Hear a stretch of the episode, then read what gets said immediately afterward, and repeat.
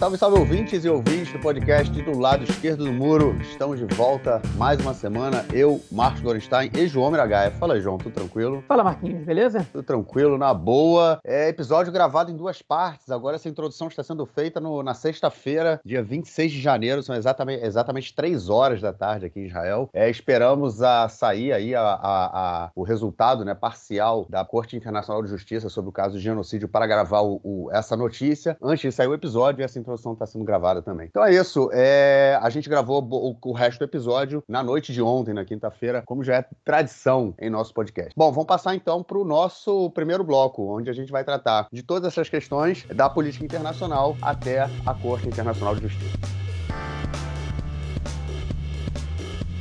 Bom, gente, primeira notícia do bloco é mais ou menos um golpe, né? Porque voltamos aí a tratar da, da política internacional no primeiro bloco, coisa que a gente não costumava fazer, mas é, enfim, muita coisa aconteceu e é, a, a metade desse bloco está sendo gravado hoje, na quinta-feira, e a, a, outra metade nasce amanhã, já que a gente sabe que já está sabendo, né? Vai sair aí o resultado é, parcial do, do julgamento de Israel, no caso do crime de genocídio, e a gente vai gravar então essa notícia somente amanhã, obviamente, para poder trazer todos os detalhes que vão ser divulgados divulgados amanhã. Enfim, vamos começar então pelas notícias que já podemos divulgar, porque elas obviamente já saíram, e a primeira delas é sobre uma conversa entre Biden e Netanyahu, depois de quase um mês, né, que os dois aí não conversavam. A última conversa entre eles tinha terminado de uma forma um tanto quanto é, abrupta, né? O Biden, na verdade, desligou o telefone da, na cara do Netanyahu, porque, enfim, ele percebeu que estava sendo enrolado, mais uma pessoa sendo enrolada pelo Netanyahu. É, e depois dessa conversa, onde o Biden mais uma vez pressionou e mais uma vez tentou aí é, colocar o Netanyahu numa linha política, política, né? Ele foi à, imprensa e divulgou, né? Na verdade, o governo dele divulgou que nessa, nessa conversa com o Netanyahu, o Netanyahu é, não negou a possibilidade da criação de um Estado palestino no dia de depois da guerra, né? que é aquela pergunta que todo mundo faz: o que será desse dia? Porque o governo Netanyahu simplesmente há três meses a gente em guerra e o governo se recusa, né, a discutir o que, que vai acontecer no dia que essa guerra acabar. É, o Netanyahu, obviamente, não pode aceitar uma política dessa, porque ele mesmo diz, né, que ele é o cara que impediu ele tem muito orgulho né, de dizer disso, é, de dizer isso, que ele é o cara que impediu a criação do Estado palestino. E depois que o Biden disse que, enfim, o Netanyahu não negou, o Netanyahu foi a público e negou mais uma vez. Ô, João, fica, fica muito difícil isso, né, cara? Na semana passada foi o Hamas, né, cara, que falou que o Netanyahu falou um negócio, o Netanyahu disse que não, no caso aí era a averiguação do, dos remédios que iam entrar para os reféns, né, porque assim que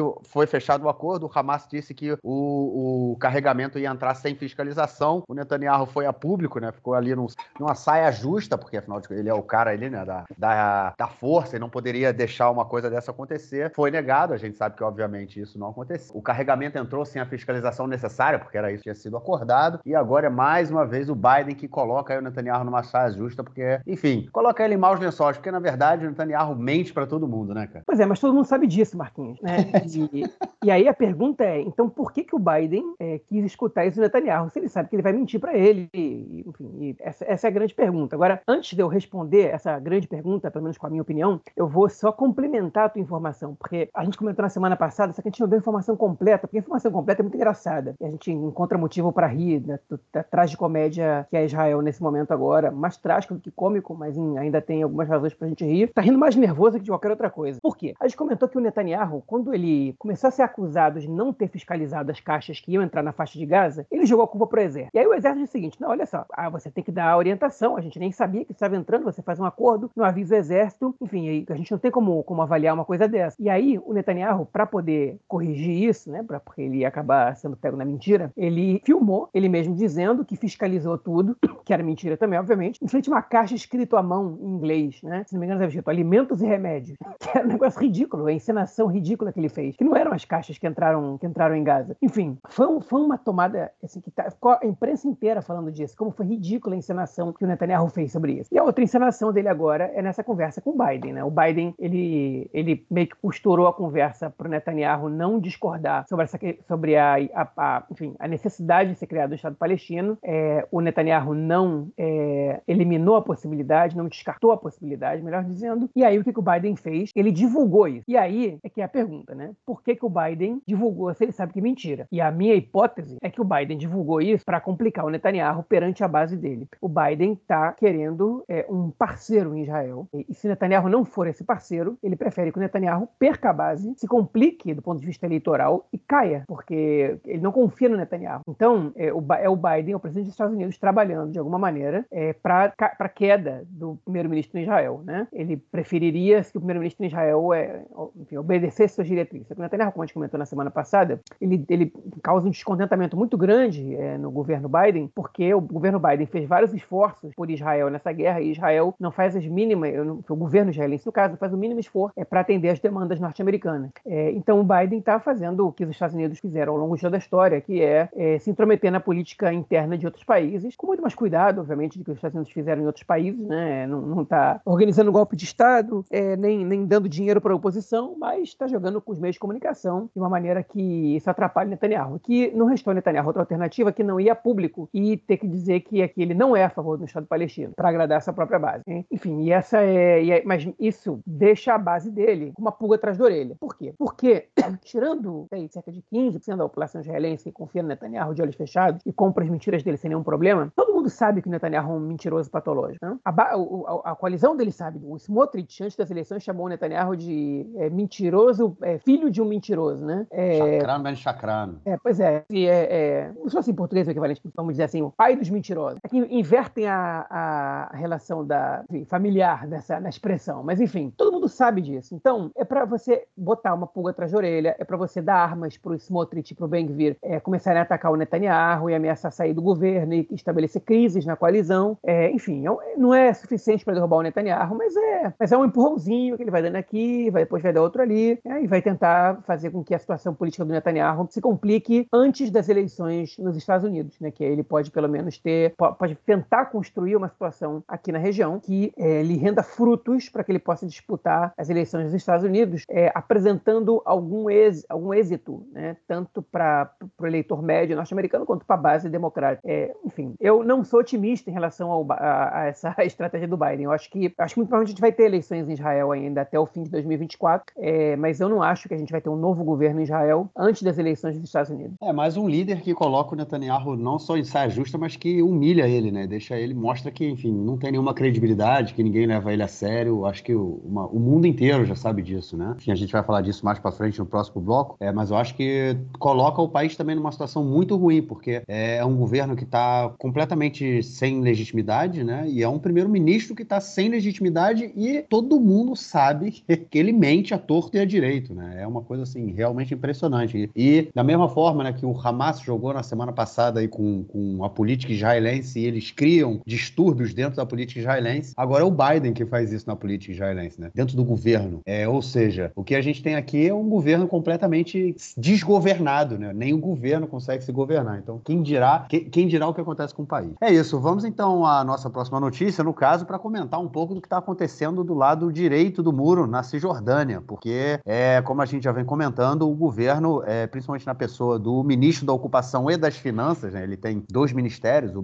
Bezalel Smotrich, ele tem se recusado a repassar o dinheiro dos impostos para a autoridade palestina. Para os nossos ouvintes que não conhecem como isso funciona, Israel é quem recolhe os impostos é, em todo o território palestino, Gaza e Cisjordânia, é, eles é, repassam depois o, esse imposto para a autoridade palestina, afinal de contas, eles foram pagos pelos palestinos. O Smotrich, ele a, a todo custo vem tentando impedir é, esse repasse desde que o governo assumiu e desde que a guerra começou, ele mantém essa política mais forte, né, o que está deixando a autoridade palestina completamente sem fundos. Né? E numa vez que a autoridade palestina fica sem fundos, eles não podem pagar suas forças de segurança, seus funcionários públicos e o colapso tende né, a ser cada vez é, mais eminente né, por conta disso tudo. Soma-se a isso a impossibilidade de cerca de entre 30 e 40 mil trabalhadores palestinos é, da Cisjordânia de entrarem em Israel, é, pessoas é palestinos que têm autorização para entrar em Israel, autorização de trabalho, né, como se fosse um visto de trabalho, eles têm esse visto, mas estão proibidos de entrar também, por, apesar, né, o exército ele falou que é importante que, que as fronteiras sejam abertas, só que o governo está impedindo que isso aconteça e, obviamente, isso diminui é, muito a entrada de, enfim, de dinheiro né, na autoridade palestina. Cerca de 30% da economia palestina depende desses trabalhadores que é, trabalham aqui em Israel, porque os salários aqui são muito mais altos do que o salário do, a 10 quilômetros daqui, né, de onde, de onde a gente fala, de onde eu estou falando, pelo menos. Então, é, é, é, a gente vive nesse absurdo e o governo, é, o Smotrich, não está repassando esse dinheiro para a autoridade palestina. Só que essa semana, João, eles chegaram em um acordo, né? Porque é, a pressão está muito grande e agora o governo decidiu cortar parte desse orçamento, desse, desse repasse, que seria o repasse para Gaza, né? Que seria a parte de Gaza. Esse, e essa parte vai ser aí,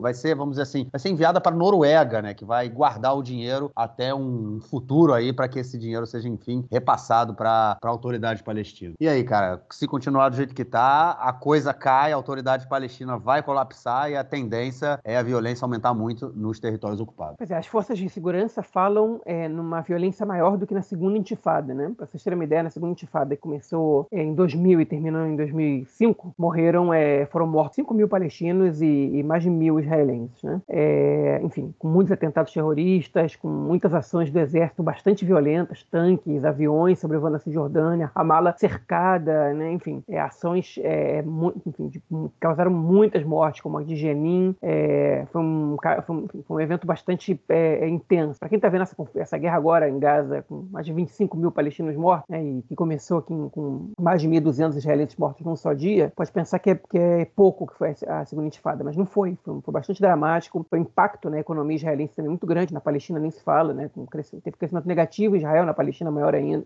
menor, crescimento negativo economia. É, enfim, a situação de muita tensão o tempo inteiro, né? Os motoristas de ônibus é, passaram a ganhar salários mais altos porque era um trabalho de risco, né? Você podia estar é, tá dirigindo o teu ônibus no trabalho e entrar o terrorista, um homem-bomba e se explodir, né? Isso do lado israelense, nem falar do lado palestino, que a situação era calamitosa. É, e, e isso é o que as forças de segurança estão dizendo. Né? É, mas alguns elementos do governo, para fazer campanha para a base, estão dizendo que essa concepção de que dinheiro compra tranquilidade está ultrapassada, que o 7 de outubro mostrou isso, como se fosse comparável, né? Você deixar o dinheiro do, do Qatar ir para as mãos do Hamas, ou você permitir a entrada de, de funcionários palestinos em Israel que, para que possam sustentar suas famílias na Cisjordânia, né? Como se tivesse alguma equivalência com isso, enfim. E a verdade é que se você for olhar para a Cisjordânia, né, você, é, nos últimos é, 15 anos, a quantidade de, de, de, palestinos autorizados a entrar em Israel por questões de trabalho que realizaram atentados são somente quatro pessoas. Então, foram quatro palestinos que realizaram atentados com, com a permissão para entrar no país. Todos os terroristas que realizaram atentados nos últimos 15 anos entraram por buracos na cerca, de várias outras maneiras que não é, com, a, com autorização do Estado. Porque essas pessoas são investigadas pelo serviço secreto, porque as pessoas são acompanhadas, porque não é dada permissão para qualquer um. Né? E, para vocês terem uma ideia, a população da Cisjordânia é de mais ou menos 3 milhões de pessoas, e se estima que da Cisjordânia em Israel é, trabalhem 130 mil pessoas. Isso é uma injeção de mais é, de 80 milhões de dólares por mês, e mais de 300 milhões de shekel por mês na economia da Cisjordânia, é, que é, enfim, um dinheiro que eles não têm, é, que coloca essas, essas famílias numa situação de classe média ali, ainda que ganham, que tenham salários baixos comparado ao padrão israelense, para a realidade de vida na Cisjordânia. São salários de classe média, quando não de classe média alta. Né? Tem gente que defende que eles são uma espécie de elite é, é palestina, os que, os que podem entrar em Israel. E para Israel são pessoas super importantes, que são trabalhadores que fazem, enfim, que realizam é, determinados tipos de trabalho que a população israelense ela não realiza. Né? O trabalho na agricultura, por exemplo, que era um, uma, uma das é, grandes manchetes, grandes marcas do, do movimento sionista nos seus princípios, hoje em dia, né, hoje em dia menos, né, mas até o 7 de outubro, era realizado basicamente por trabalhadores palestinos é, e por trabalhadores tailandeses. Eram poucos israelenses que trabalhavam na agricultura. Né? E, e, atualmente as pessoas estão tendo que se voluntariar né, em vários lugares do país, porque os tailandeses, tailandeses e asiáticos de outros países, né, foram todos embora, com medo da guerra. É, vai lembrar que a Tailândia foi o país, é, depois, obviamente, de Israel, que teve mais pessoas mortas e sequestradas no 7 de outubro. E os palestinos não podem entrar. Atualmente, só 10 mil trabalhadores palestinos entram em Israel diariamente, né, que é um, são trabalhadores essenciais, e é muito menos de que realmente são essenciais para a economia do país. Então, é, essa, essa é situação né, que, que, que é ruim também para Israel, porque, porque não tem gente para fazer esses trabalhos. Né? É, e, sem contar que o cerco está né, tá muito mais apertado, e, por exemplo, a economia de algumas cidades na, na, na, na Cisjordânia, como Jenin, como Nablus, ela era muito movimentada pela presença de árabes israelenses que é, entravam de maneira ilegal, mas ninguém, enfim, ninguém estava é, fiscalizando isso, porque também era uma situação que ninguém se importava, nesses lugares para fazer compras de um fim de semana, para comer num restaurante, para visitar familiares também, mas enfim, que acabavam movimentando a economia com seus com, com, com gastos, enfim, com, com, gastos que eles tinham nessas, nessas viagens, nessas passagens para lá. É, de uma Alfarrem para Jenin é uma viagem de meia hora, e é, enfim, ninguém fiscaliza se o carro que está entrando ali é de um árabe israelense ou de um palestino. É, é, basicamente, o exército faz vista grossa para isso, e era dinheiro movimentando a economia desses lugares que não está mais quase entrando, né? Isso fora as pessoas que vão consertar o carro carro numa oficina mecânica ali, porque é mais barato do que em Israel. Coisas que aconteciam muito antes da primeira intifada e que deixaram de acontecer porque as fronteiras foram fechadas, mas para a população árabe israelense deixaram de acontecer um pouco menos. Eles ainda entram lá, né? As pessoas que moram em Taibe é, vão até Kalkilia, até Tulkarem, vão até Ramallah, né? É, e hoje em dia não está mais acontecendo é, e a gente está numa situação muito perigosa. Mas o, enfim, como a gente comentou na semana passada também, na semana passada a gente tocou em muitos assuntos, o objetivo do Smotrich e do seu partido e do partido do Ben-Gvir é o caos, é gerar o caos, que através do caos eles se afirmam, através do caos eles têm uma oportunidade de construir é, a sua, enfim, a sua a, a pauta, né, a sua agenda é, ideológica, né? Hoje o, o jornalista Amit Segal estava defendendo abertamente no canal 12 é, que já passou da hora de Israel construir assentamentos no norte da faixa de Gaza, que é o que o Smotrich quer, porque eles alegam que sem assentamento você não tem como garantir que o exército fique lá numa situação tranquila, que deve um, um apoio populacional à presença militar, e o exército tem que ficar lá para garantir a segurança, e é, o, é a desculpa que eles querem para poder colonizar a faixa de Gaza de novo, como a desculpa que eles querem a violência na Cisjordânia para poder é, dificultar mais ainda a vida dos palestinos, obrigar esses palestinos, enfim, ou criar uma situação insustentável para que eles vão embora dali é, e para que sejam construídos mais assentamentos judaicos ali. É, então essa é a situação que eles querem e o governo é, faz ou faz vista grossa ou flui, é, ou também quer a mesma coisa, né? O governo de Likud, né?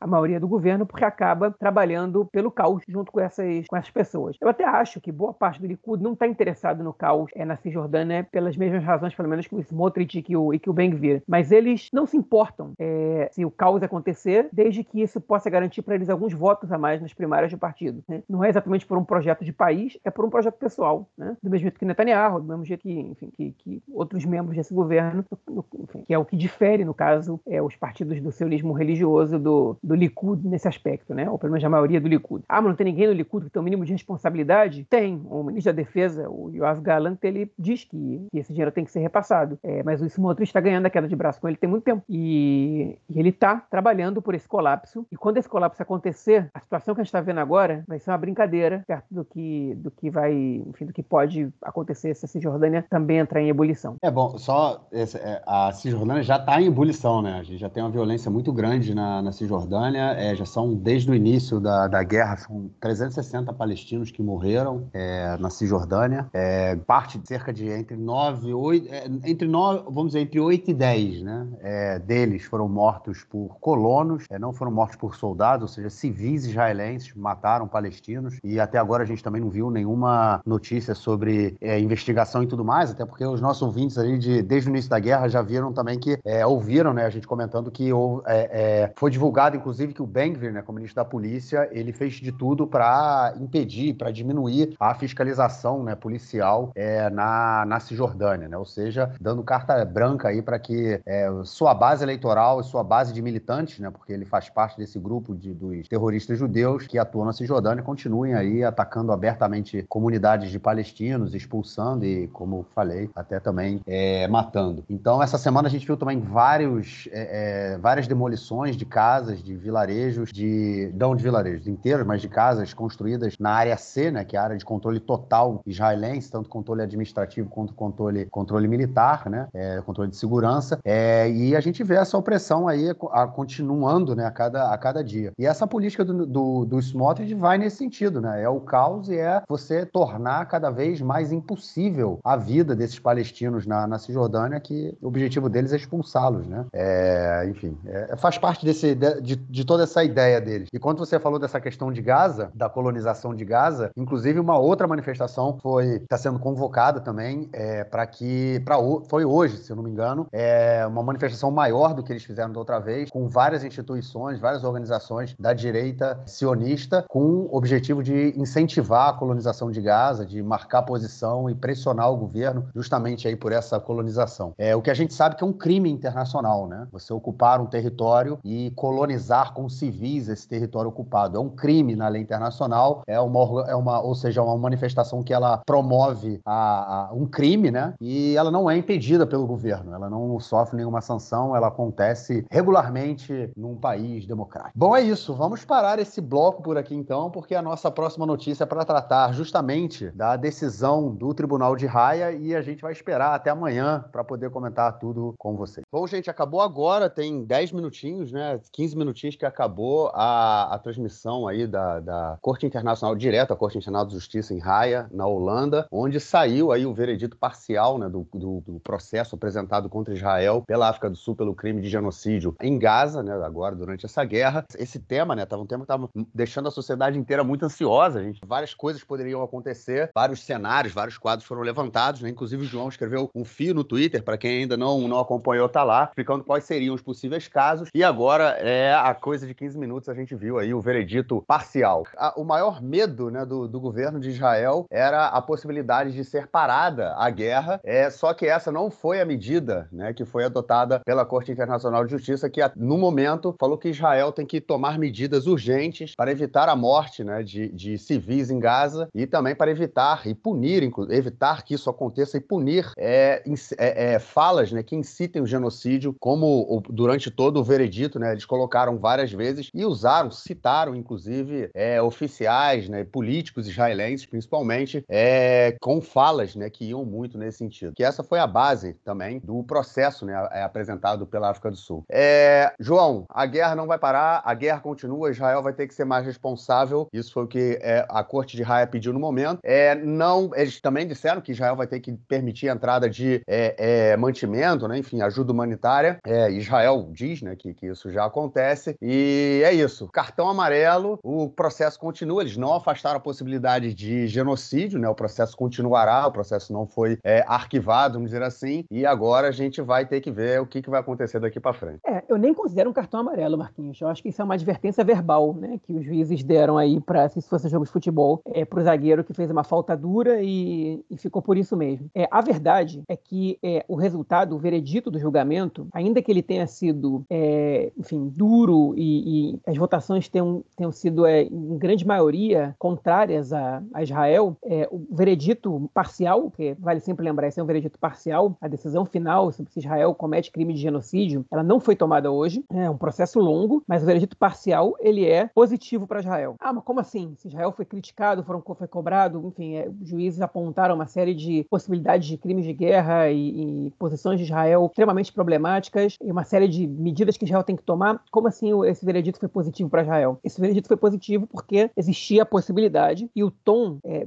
do, dos juízes, né, da, da, presidente da corte, no caso, mais ou menos, explicando as decisões, os debates e, e, a, e as conclusões do grupo de juízes, indicava é, para uma medida muito dura, como, por exemplo, a interrupção da guerra, e no final das contas eles nem se referiram a esse caso. E, além, de, além disso, eles fizeram referência aos reféns israelenses, eles fizeram referência no início aos ataques do Hamas e, ao, e aos 1.200 mortos israelenses no ataque brutal, e daí para frente praticamente só se falou do que acontece em Gaza, porque justamente essa era a razão para a reunião desses juízes e para o veredito que eles iam dar. O fato deles terem comentado os reféns e o massacre do Hamas é também uma simbólica vitória de Israel, porque não isola esses casos da guerra é, e, de alguma maneira, ainda que isso não tenha sido dito com essas palavras exatamente, o tribunal é, dá a entender que reconhece o direito de Israel à sua autodefesa. A questão é o como. Agora, o não, a não interrupção da guerra é uma vitória para Israel. Se por um lado tem gente reclamando do tom do tribunal aqui nos meios de comunicação israelenses, é, o, o clima é,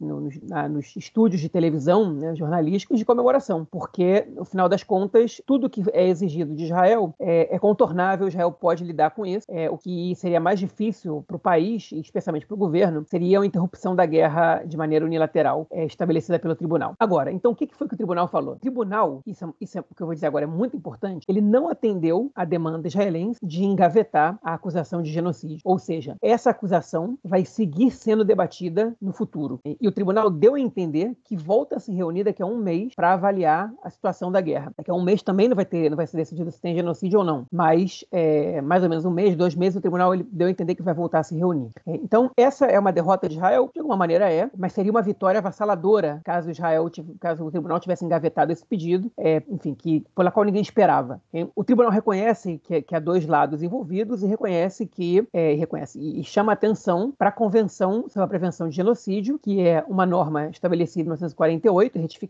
depois nos, nos, nos Tratados de Roma, é, que, enfim, que deve ser seguida por todos os países signatários. Eles alegaram que Israel, por ser um país signatário, deve respeitar a Convenção, e que os palestinos, como etnia e como, e como um grupo religioso, também se enquadram nos grupos a serem protegidos por crime de genocídio. E aí, eles citaram as diversas ações de Israel problemáticas na faixa de Gaza, o grande número de mortos, citaram a faixa de Gaza como um lugar inabitável, é, citaram, olha, preste atenção, comentários de ministros importantes representantes do governo, eles não citaram o deputado aqui, pouco importante, o ultra radical ali, eles citaram ministros importantes. Por exemplo, eles citaram o ministro da Defesa, Yoav Gallant, que, que disse no início da guerra é, que nós estamos lutando contra animais e a gente vai é, destruir, é, perdão, a gente está lutando contra animais, contra o Estado Islâmico de Gaza e a gente vai eliminar tudo que, que a gente vê pela frente. É, eles citaram o presidente Herzog, que disse que não tinha inocentes em Gaza, e eles citaram o ministro das Energias, que agora é o ministro das Relações Exteriores de Israel, o Israel Katz, disse, que disse nós estamos lutando em Gaza é, com uma população civil que precisa evacuar o lugar. O Hamas não vai receber uma gota de água, é, nem, nem, energia elétrica, enquanto não abandonarem essa região. E essa foi a frase do Israel Katz. Ele era ministro de Energia e, pelo acordo de rotação, ele agora é ministro das Relações Exteriores. Agora vocês imaginem o ministro das Relações Exteriores citado como um caso de incitação a genocídio. Ele que vai representar Israel nos fóruns internacionais, né? Ele que tem que dialogar com os, com os seus pares na, na comunidade internacional. Como é que fica essa situação? Num país normal, a situação dele estaria insustentável. Em Israel, nada, não se sabe, né? Agora, que mais? O tribunal, então, estabeleceu quatro pontos, basicamente, quatro demandas para Israel. E, a, e, todas as demandas foram estabelecidas em votações de 15 a 2 ou 16 a 1. E por 15 a 2, o tribunal estabeleceu que Israel deveria tomar todas as medidas possíveis para evitar o extermínio da população palestina e tomar medidas imediatas para melhorar as difíceis condições de vida na faixa de Gaza. E que Israel deve tomar todas as medidas possíveis para também evitar a destruição de provas da destruição causada por Israel contra os palestinos. Segunda medida, também por 15 a 2. O tribunal emitiu uma ordem provisória a Israel para que Israel tome medidas que evite assassinatos em massa na faixa de Gaza, ações com alto número de feridos palestinos e danos intencionais às condições de vida dos moradores da faixa de Gaza. E disse também que Israel deve facilitar é, as condições para que as mulheres grávidas possam parir com saúde, com segurança. Né? É, isso é um, um, indicativo de que Israel está, enfim, é, é tem, mostrou em algum momento é, é, que há provas, de, alguma razão, de algum jeito, de outro, de que Israel está trabalhando ou não está atuando para, enfim, para que as mulheres possam ter seus filhos em paz. Ponto número 3, por 16 a 1, o tribunal tem autoridade para solicitar informações de Israel. Israel deve apresentar um relatório à ONU que lide com todas as medidas tomadas pelo país, de um prazo de aqui até um mês. O relatório deve ser encaminhado à África do Sul e a África do Sul vai poder comentar esse relatório. E o ponto número 4, perdão, são cinco pontos. O ponto número 4, que é por é, 16 a 1, que Israel deve tomar medidas para punir comentários de membros do governo e personagens, personagens personalidades públicas é, que incitem ao genocídio. E, e, e, foi citado nessa parte o Israel. E por último, quinto ponto, por, por 15 a 2, o tribunal também apelou para Israel para que tome medidas para aliviar o sofrimento da população em Gaza, porque há riscos que até a adesão final é, sejam causados danos irreversíveis que prejudicarão os direitos básicos do cidadão palestino. Ou seja, então não é para considerar que a adesão já foi tomada, Israel deve mudar agora, porque senão o tribunal pode agir daqui para frente. O tribunal então vai esperar esse relatório, eles vão se reunir daqui a pouco, pode ser daqui a um mês, pode ser daqui a dois meses, imagino que não muito tempo, e vão é, rediscutir as condições, vão ver se Israel pré, enfim, apresentou é, é, as provas de que está atuando, é, é, evitando o número de civis, de, permitindo que a ajuda humanitária possa entrar na faixa de Gaza, porque isso também foi citado que Israel deve permitir a ajuda humanitária de entrar. Como Marquinhos falou, Israel alega que já faz isso, é, não é suficiente para o tribunal, eles não disseram isso com essas palavras, mas, enfim, pareceu ser claro. É, e o que Israel vai fazer agora é alegar que esse tipo de coisa está sendo feita se, se o governo tiver um, um pingo de inteligência, o governo, o exército, todas as forças juntas, eles vão trabalhar para que essas demandas sejam atendidas e vistas pela comunidade internacional. Porque a não interrupção da guerra foi um presente que o exército ganhou, um presente que o governo ganhou, é, e se eles forem inteligentes, eles vão agora trabalhar para que as coisas aconteçam é, da maneira mais é, esteri esterilizada possível, né? uma expressão que se usa aqui em hebraico. É, que Israel enfim, cumpra com todas as determinações. Porque caso não cumpra, aí a gente vai ter um problema muito grave, porque o tribunal, vocês viram, todas as votações foram de 15 a 2 ou 16 a 1. O tribunal não está muito é, é, com cara de que vai aliviar para Israel no futuro se Israel continuar atuando da maneira que atua. É, e no futuro, a médio prazo, o país pode entrar, pode ser, pode ser condenado por genocídio, o que seria um problema muito grande. Ah, o que aconteceria com um país condenado por genocídio? Enfim, aí tem vários cenários possíveis, tem também a condenação de pessoas, a condenação de países, que é diferente, é, mas certamente não é uma coisa que a gente quer que aconteça, mas mais do que a gente não quer que isso aconteça, a gente não quer que haja um genocídio, a gente não quer que haja mortes de pessoas inocentes, e seria importante que Israel é, atendesse essas demandas. Pelo pouco que eu vi dos comentários na, na televisão agora, alguns estão fazendo pouco caso disso, dizendo, ok, saiu bem, pelo menos não mandaram parar guerra e agora cabe a Israel mostrar que já faz essas coisas.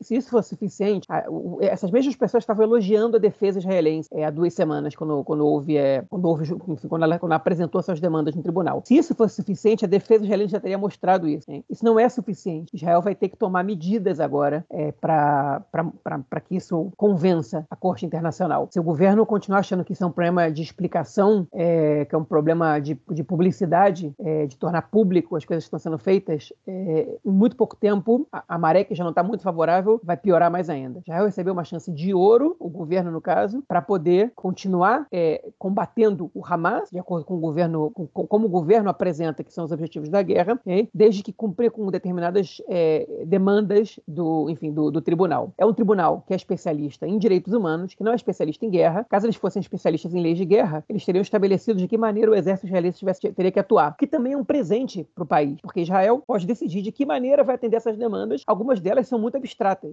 Enfim, e agora cabe a Israel é, tomar qualquer decisão para cá ou para lá. Mais comentários sobre a repercussão disso, sobre os primeiros passos a serem dados, a gente vai poder falar só na, edição, na próxima edição do podcast. E tem uma semana inteira aí pela frente, e, e a gente está comentando isso no minuto que acabou é, o julgamento é, em Raia. É, eu acho que realmente a, o, esse veredito parcial é, é, um, é muito positivo para Israel. Eu acho que eu já estou vendo aqui algumas, principalmente da extrema direita, né, o pessoal aí do partido do Bengvir, até o próprio Bengvir já falou, já chamou a Corte Internacional de Justiça de antissemita. É, agora, né, nesse momento, depois de tudo que aconteceu, depois de tudo que eles falaram, né, sobre a, a, a morte, o extermínio de palestinos durante os últimos três meses, agora eles chamam a Corte Internacional de Justiça de antissemita. É, mas enfim, deu, a, continua, né? Eles não, não, essas medidas que eles impuseram em Israel é, são medidas que, como eu falei, Israel já diz que já alega tá fazendo, ah, já entra é, comida é, em Gaza, ah, não é o suficiente, ah, mas é o que dá para fazer, entendeu? É, já não entra, não tem eletricidade, entendeu? E beleza, mas é assim que dá. Ou seja, vai continuar. É, realmente é. Eu acho que a definição que você deu lá no início, quando eu perguntei se era cartão amarelo, você falou bem. Foi é, uma. Deu aquela chamada ali, ó, meu amigo, não faz isso de novo, não, segura a tua onda, porque senão vai amarelar. E eu acho que é realmente isso. É, não, não, não vai mudar. A gente, pelo próximo mês, vai continuar vendo.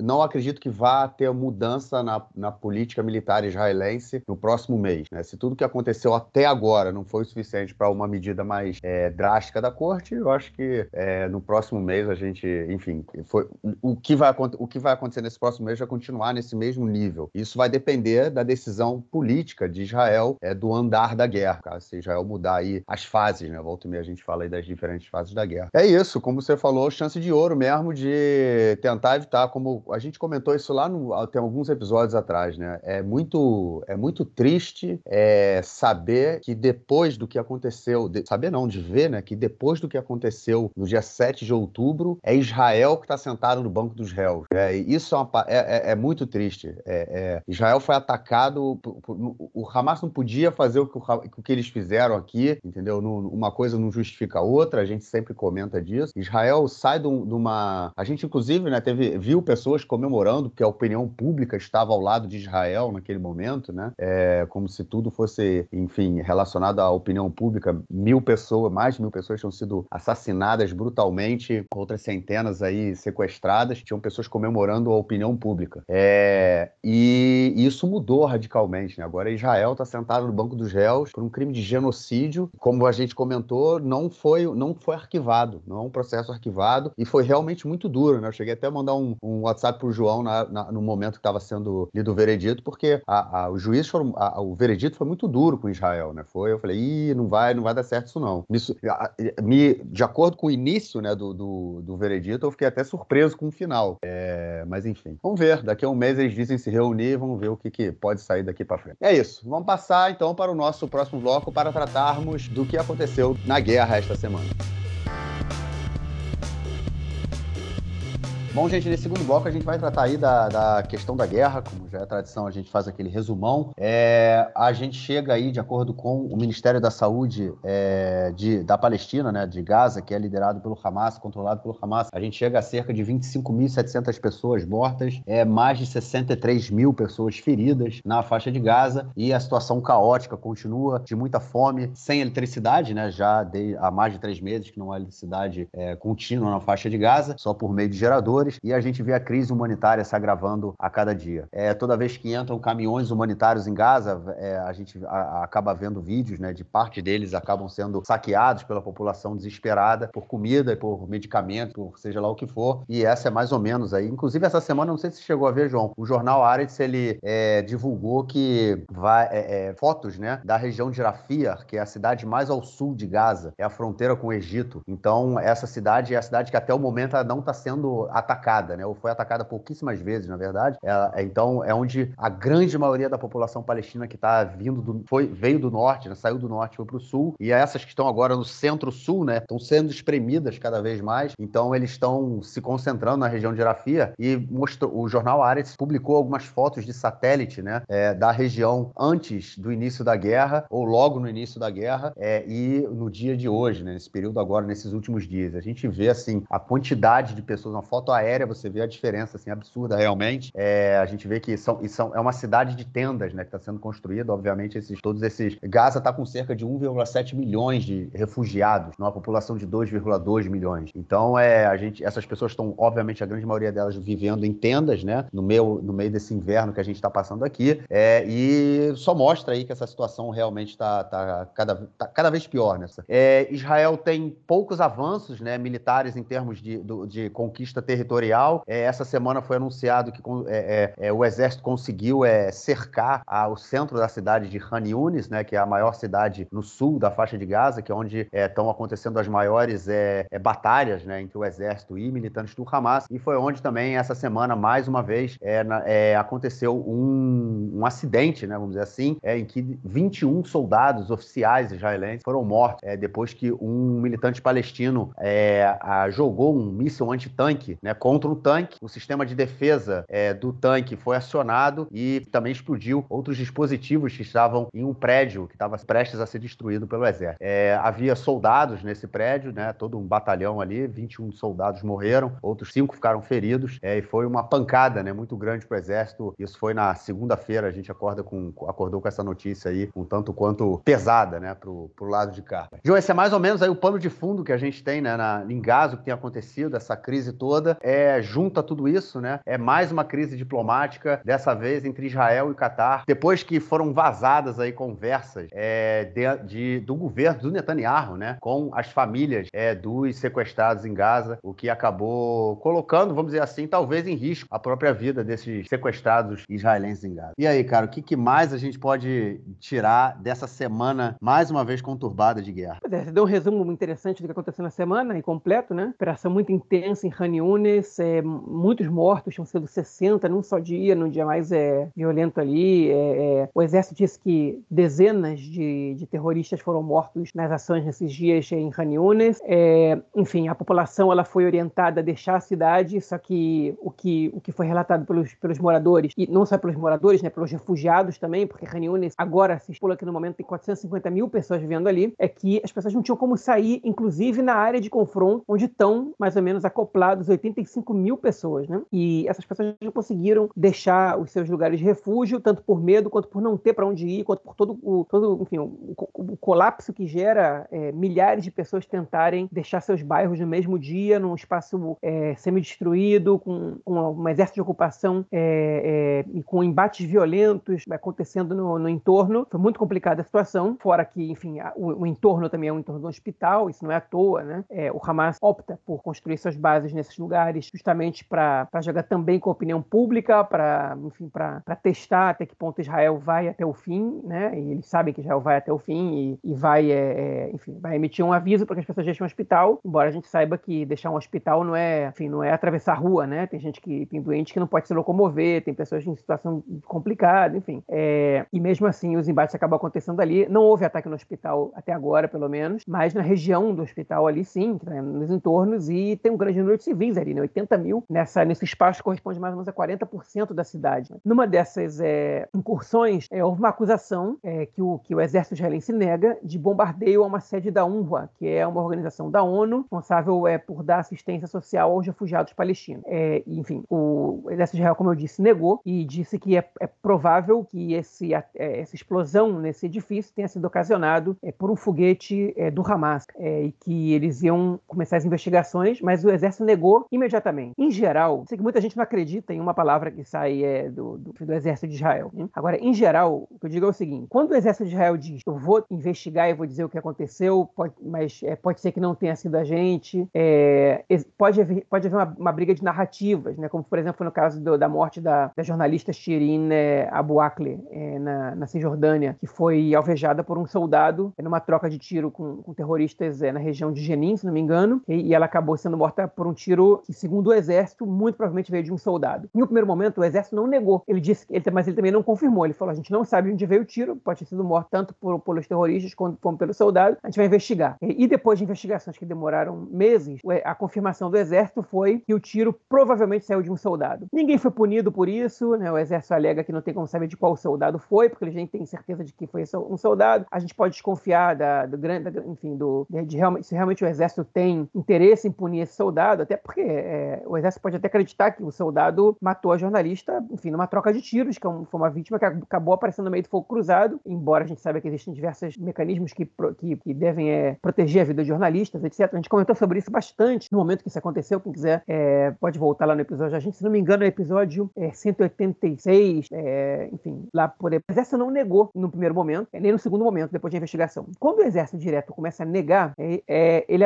costuma apresentar evidências de que não foi o exército. Como foi no caso da explosão do hospital Shifa, do pátio do hospital Shifa, no caso, na cidade de Gaza. então, o exército imediatamente negou. agora, são, são explosões que acontecem quando, quando há um conflito como esse, né? E, e a responsabilidade pode ser um disparo do Hamas, é, mas a responsabilidade, nesse caso, ela vai cair aos dois lados, né? A menos que o Hamas tenha feito de propósito, que é muito pouco provável. Que ah, o Hamas atua sem cuidado. Sim, atua sem muito cuidado. Até a gente sabe que boa parte dos foguetes do Hamas explodem dentro da faixa de Gaza, né? Que eles tentam é, disparar contra Israel. É, agora, a, a, enfim, equiparar-se com o Hamas não tem que ser o padrão moral do, do exército de Israel, não deveria ser, né? É, então, esse tipo de argumento ele é muito pouco convincente para a comunidade internacional. Mas, enfim, agora Israel vai ter que apresentar essas, é, essas provas, porque até os Estados Unidos condenaram a explosão e se anteciparam por criticar Israel. Já disse: pera, pera, pera, não foi a gente. Pode ser que tenha, é provável que tenha sido o Hamas, a gente vai mostrar para vocês é, as informações, mas não foi a gente. Não foi um tiro nem aéreo, que a gente não está fazendo atuações aéreas ali naquele momento, e também não foi um tiro de artilharia, porque nós não disparamos para aquele lado. Vamos ver agora o que eles vão apresentar. E por fim, ah, o Marquinhos comentou dos 21 soldados da reserva que, que foram mortos, né? Eu só queria é, acrescentar um, um, uma informação pequena. É, os, o disparo é, que ocasionou nessa explosão foi um disparo de um lança-mísseis, um lança-foguete, na verdade, que chama,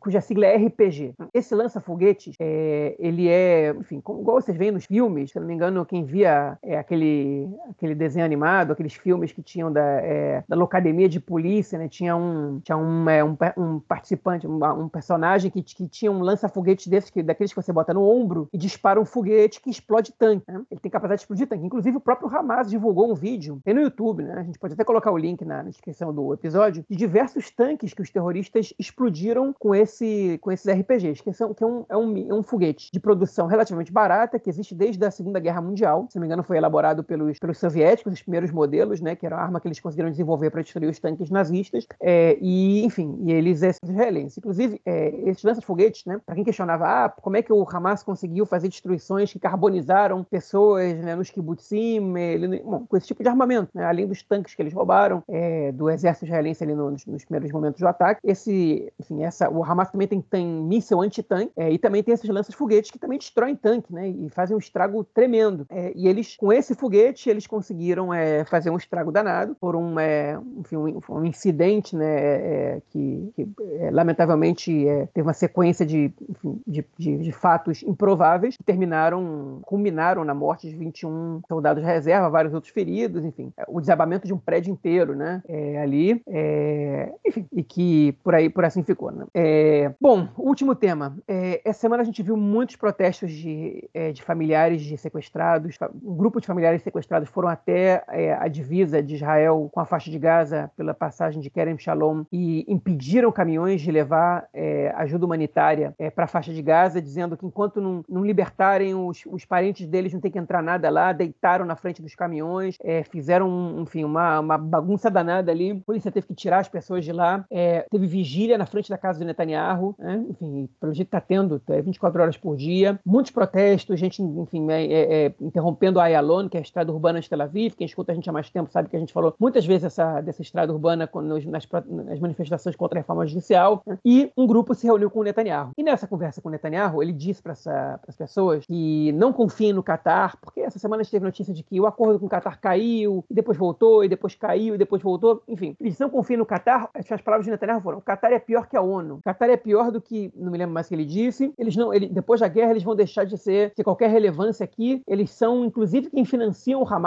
né? Enfim, é, não, não, não levem a sério as iniciativas deles, porque elas não são iniciativas sérias. É, engraçado o Netanyahu falando mal da ONU, né? A referência dele de coisa ruim é a ONU, mas enfim, fechando esse parênteses, porque a ONU nem se irritou muito com, com Netanyahu, né? quem, quem, se irritou foi o Qatar, porque essa, a gravação ela foi divulgada e, e o Qatar, né? o, governo, o governo do Qatar, o reino do Qatar, ficou muito irritado com, com o, que, o que eles escutaram, disseram, não pode ser um negócio desse, Netanyahu está prejudicando a, a, possibilidade de acordo somente por seus interesses políticos, né? de falar isso para aquelas pessoas, logo a gente que está tentando costurar um acordo, mas a gente não vai deixar isso sabotar os acordos, a gente sabe diferenciar o que é uma pessoa do que é uma, uma situação de guerra. Né? O Qatar saiu como o adulto responsável por isso. Imediatamente, a imprensa chapa branca do Netanyahu começou a divulgar que as famílias dos sequestrados, olha só como eles funcionam, a máquina de veneno do Netanyahu, como se diz aqui em hebraico, começaram a divulgar que o Netanyahu foi se reunir com as famílias, prestar solidariedade, dar explicações, enfim, é, é, conversar com eles, explicar onde estava parado, e o que eles fazem, gravam essa conversa e aí a gente fica com aquele questionamento. Né? Mas em Israel existe censura militar, e tudo que é divulgado tem que passar pela censura militar. As famílias não divulgaram isso no WhatsApp, né? Foi divulgado pela imprensa. E a imprensa, ela tem que dar informação para a censura militar, dizer se a informação pode ser divulgada ou não. É, enfim, a censura, Israel é um país que está em estado de guerra desde 48 e, e, até hoje a censura militar ela tem que aprovar uma, uma mensagem ou não se, ela, se, se eles julgarem que essa mensagem ela oferece risco à, à segurança nacional, é, enfim, a mensagem ela é vetada, ela não é divulgada, ou às vezes ela é, eles pedem para esperar um pouco com a divulgação dessa mensagem e dizem quando ela pode ser divulgada. Por exemplo, o lugar exato onde explodiu um foguete, por exemplo, o nome do soldado que foi morto, né? tudo isso é, é, vetado pela censura militar. É,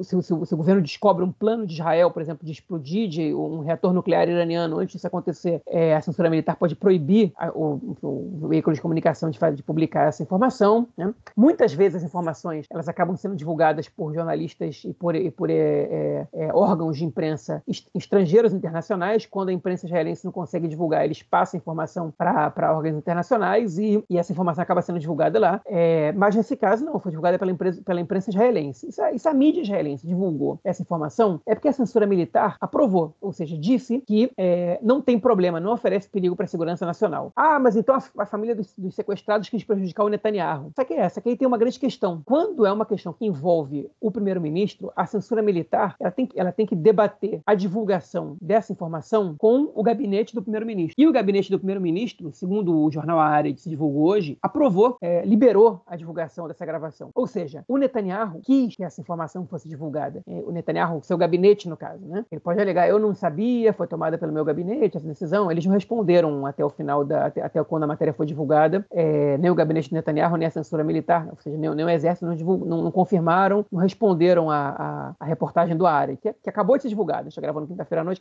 foi divulgada tem duas horas, né? Agora são 10h37, cerca de 8 e meia da noite, mais ou menos por ali, é, essa matéria foi ao ar. É, enfim, então se a censura militar não, não divulgou, não, não vetou, e o escritório do primeiro-ministro liberou, então é sinal que o Netanyahu tinha alguma intenção quando ele, quando ele fez isso chegar na, na imprensa israelense e fez isso chegar, obviamente, nos ouvidos do governo do Catar. Né? O que faz a gente pensar que o Netanyahu queria prejudicar o acordo de troca de reféns. É, ele queria que essa mensagem que ele disse para as famílias numa reunião fechada é, fosse divulgada para todo mundo, inclusive para o Catar.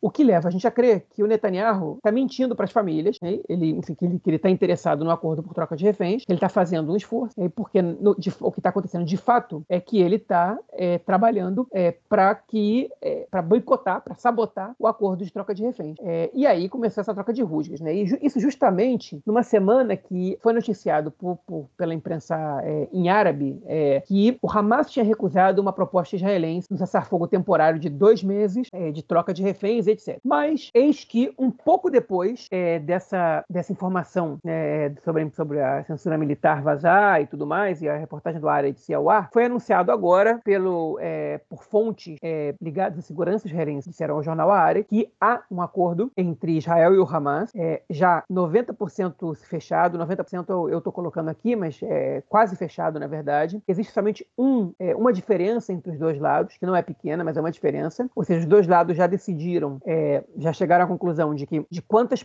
quantos é, palestinos vão ser trocados por cada israelense, qual vai ser a ordem dos liberados, seria em até dois meses, né? Enfim, é, e a dúvida é em relação ao cessar-fogo. O Hamas exige um cessar-fogo permanente, enquanto Israel quer reféns é, e presos terminam de ser trocados, o cessar-fogo acaba e, e, voltam as hostilidades. É, a gente está falando num, numa troca que demoraria cerca de dois meses, né? O que se estipula por esse acordo. É, ou seja, quando você acorda a quantidade de pessoas que vão ser trocadas, né? Quanto, quanto vale, quanto palestinos vale cada israelense nessa troca? A outra, vocês, vocês não se lembram, era um para três, né? A do Gilad Shalit, que foi o soldado israelense sequestrado em 2006, que foi trocado em 2011, é, foi de um para mais de mil é, palestinos. Agora eles já chegaram ao número, não, isso não foi divulgado, é, possivelmente tem um número diferente de, de, de civil para soldado, né? A ordem seria primeiro crianças e mulheres, civis, depois é, idosos civis, depois homens civis é, jovens, depois soldadas, depois soldados. Do lado israelense, do lado palestino não foi, não, não chegou a informação, a gente não tem a lista de nomes tão, tão pouco. É, o que está em jogo agora é, é o que, que vai,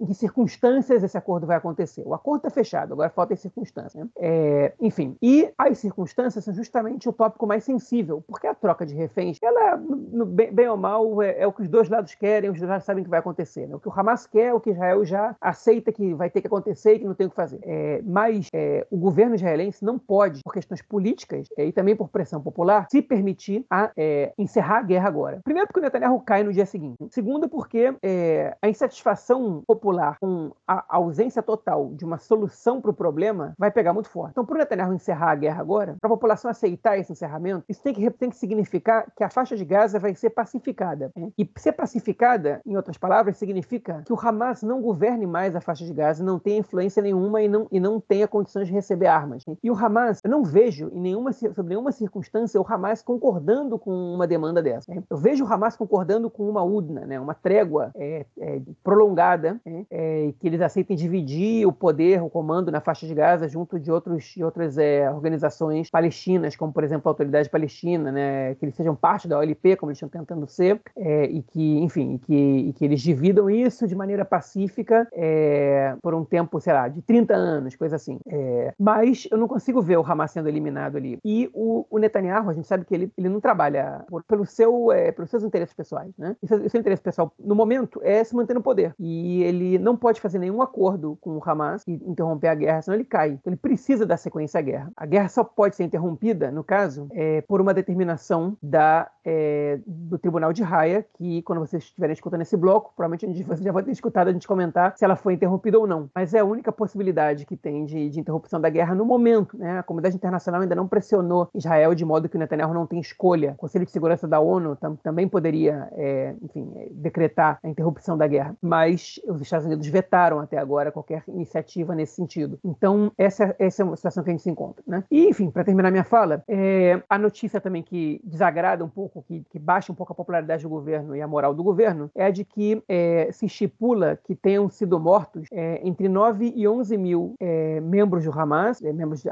quando a gente tem a ideia de que o Hamas tenha mais ou menos 30 mil combatentes na faixa de Gaza, fora os policiais, que também são armados e que nesse momento possivelmente estão, a grande maioria deles provavelmente está incorporada à luta militar contra Israel. E isso significa entre 25% e 30% do total. E em quase em mais de três meses, quase quatro meses de guerra, Israel não conseguiu eliminar nenhum terço do, do, braço armado do Hamas. É certo que tem aí, se calcula que tem uns 15 mil feridos né, nessa brincadeira, então deve ter uns 15 mil que agora estão lutando, mas esses 15 mil feridos se calcula que a metade, pelo menos, vai voltar à ativa quando se recuperarem, é, e, ou que alguns estão combatendo feridos. É, é, é, é um fato que o Hamas, é, o braço militar, ele está atuando sob muita dificuldade, muita gente está fazendo mais que uma função, é, eles têm muita descomunicação interna também deles, está muito, muito comprometida, mas eles estão longe de ser exterminados. E com a guerra menos intensa e com a pressão global pela diminuição na morte de civis, é muito improvável que Israel consiga eliminar o braço armado do Hamas é, por, meio, por meios militares. Então, não existe possibilidade de Israel ter, terminar essa, esse conflito é, com uma vitória que seja qual, qualquer que seja, né? É, e, enfim, e é mais uma razão para Netanyahu prolongar essa guerra o máximo de tempo que ele puder. E isso é, é, a gente agora depende do tamanho do desgaste dele ou de uma influência internacional. Agora o desgaste dele não vai acontecer daqui a um, nem dois, nem três meses, vai demorar um pouco mais que isso. Então, é a curto prazo somente uma, de, uma determinação internacional. A longo prazo ele pode cair porque, enfim, quanto tempo mais as pessoas que moram no norte vão aceitar ficar longe de casa, né? Quanto tempo mais os, os reservistas vão aceitar morrer por uma. É, essas mentiras vão ser engolidas pela população. É, tem um tempo, tem uma margem de tempo ainda. A população israelense ainda não está é, tranquila de terminar a guerra. Nessa né? semana mesmo, para terminar de vez agora minha fala, o Benny Gantz compareceu ao enterro de um reservista que, que foi morto é, e o irmão dele foi para cima do Gantz. Eu não sei se foi pessoal, né? O Felipe falou: vocês estão proibidos de terminar essa guerra agora. O meu irmão não morreu por nada. Meu irmão não pode morrer por nada. Vocês têm que ir com isso até o final, né? É, até o final, leia-se com extirpar o Hamas da faixa de Gaza, né? Então existe uma pressão popular ainda por isso, né? As vidas desses revistas que foram, foram perdidas em vão, né? Se o Hamas continuar controlando Gaza, o que, que você vai, como é que você vai explicar para a população israelense, para os soldados mortos, para as pessoas que moram no sul, podem voltar para casa porque é, a gente destruiu a estrutura é, do Hamas? Eles falaram isso em 2009, em 2012, em 2014, em 2021 e chega 2023 o Hamas fez o que fez. Enfim, não, esse discurso não funciona mais, ninguém acredita mais nisso. É, o problema é que eles não têm outra resposta para dar agora e eu calculo que também não vão ter daqui a três e daqui a seis meses, se a guerra continuar. Acho que toda essa questão relacionada aí ao, aos reféns, ela está muito, ela tá muito ligada, né, ao, ao, que vai sair aí da, da decisão da Corte Internacional, né? Acho que isso tem muita influência. É, no momento em que a Corte Internacional der sua, seu começar a dar seu veredito, né, isso pode ser coisas aí que é, é, o seu veredito inicial, vamos dizer assim, né, uma intervenção inicial da Corte. É, eles podem mudar o rumo da guerra e isso vai, obviamente, mudar o, os interesses de ambas as partes, né? Então, esse acordo que eles estão chegando até o momento, que está quase aí fechado, né, entre Israel e Hamas, ele pode simplesmente é, mudar completamente no momento em que a, a, a Corte Internacional amanhã der, der começar a dar, dar isso ao veredito. É, agora, eu acho que tem, tem muita coisa aí, né, acontecendo em relação é, às famílias dos, dos sequestrados, né? Realmente, essa semana a gente viu um aumento muito grande, né, do número de manifestações em tudo que é canto, em, em Jerusalém, em Tel Aviv, muita violência policial também, isso é uma coisa que tem que ser colocada. A polícia, é qualquer. É, é, a, juntava três, quatro pessoas com placas é, é, contra a guerra, contra o banho de sangue. A polícia já chega uma viatura e, e já arranca, tipo, na violência mesmo, não é que pede para se afastar. Tipo, o cara para ali na calçada, num cruzamento, não tá parando da rua, não tá parando nada, tá na calçada, não atrapalha ninguém uma faixa contra a guerra ou uma faixa criticando o governo. É, em pouco tempo chega uma viatura da polícia para acabar com isso, não deixa que esse tipo de manifestação aconteça ou, ou, ou tome maiores proporções. Inclusive, também teve uma, uma manifestação é, da, das famílias, né, de parte das famílias, porque, enfim, nem todo mundo, nem todas as famílias é, hoje fazem manifestações em conjunto, mas, enfim, parte das famílias se manifestou em frente à casa do, do Netanyahu em Jerusalém e teve também pessoas jogando tinta de sangue na, na rua, tinta, de, tinta vermelha na, na rua, no asfalto, para simbolizar sangue, falando que o sangue está na mão do, do, nas mãos do, do, governo, do, do governo, dos políticos, enfim. Realmente a pressão está aumentando muito, né? É, e porque a gente sabe que a cada dia que passa a chance dos reféns morrerem é, aumenta, né? É, então, e isso é o que todo mundo fala, né? Que os ataques é, para a libertação do, dos reféns, na verdade, estão colocando em risco a vida de, dessas pessoas. E aí isso aumenta a pressão por parte da, das famílias. É, agora, eu acho é, essa questão aí do, do, do, acidente lá, né? Que deixou os 21 mortos, é, tem uma coisa muito interessante aí que eu acho que faz parte da estratégia de Israel também é, nessa guerra. É, primeiro, isso aconteceu, isso, isso aconteceu, esse acidente aconteceu a cerca de 600 metros da fronteira entre Israel e a faixa de Gaza. Ou seja, três meses depois do mais de três meses depois do início da guerra, né? A gente tá, já passou aí de. É, a, o ataque foi no dia 7 de outubro, né? Então, assim, já quase quatro meses, né? Três meses e meio. É, ainda há militantes do Hamas atuando a cerca de 600 metros da é, fronteira com Israel. Né? Ou seja, mostra realmente a, a, a, capacidade de organização deles, apesar de todo esse tempo aí de ataque israelense. E como você colocou, né, João? A gente saber que, obviamente, as funções militares do, do Hamas foram afetadas, né? Obviamente. Não, não funcionava como eles funcionavam até o dia 7 de outubro. É, o número hoje, a, o, eles ainda continuam é, é, jogando mísseis em Israel é, há muito tempo, que já não há. É,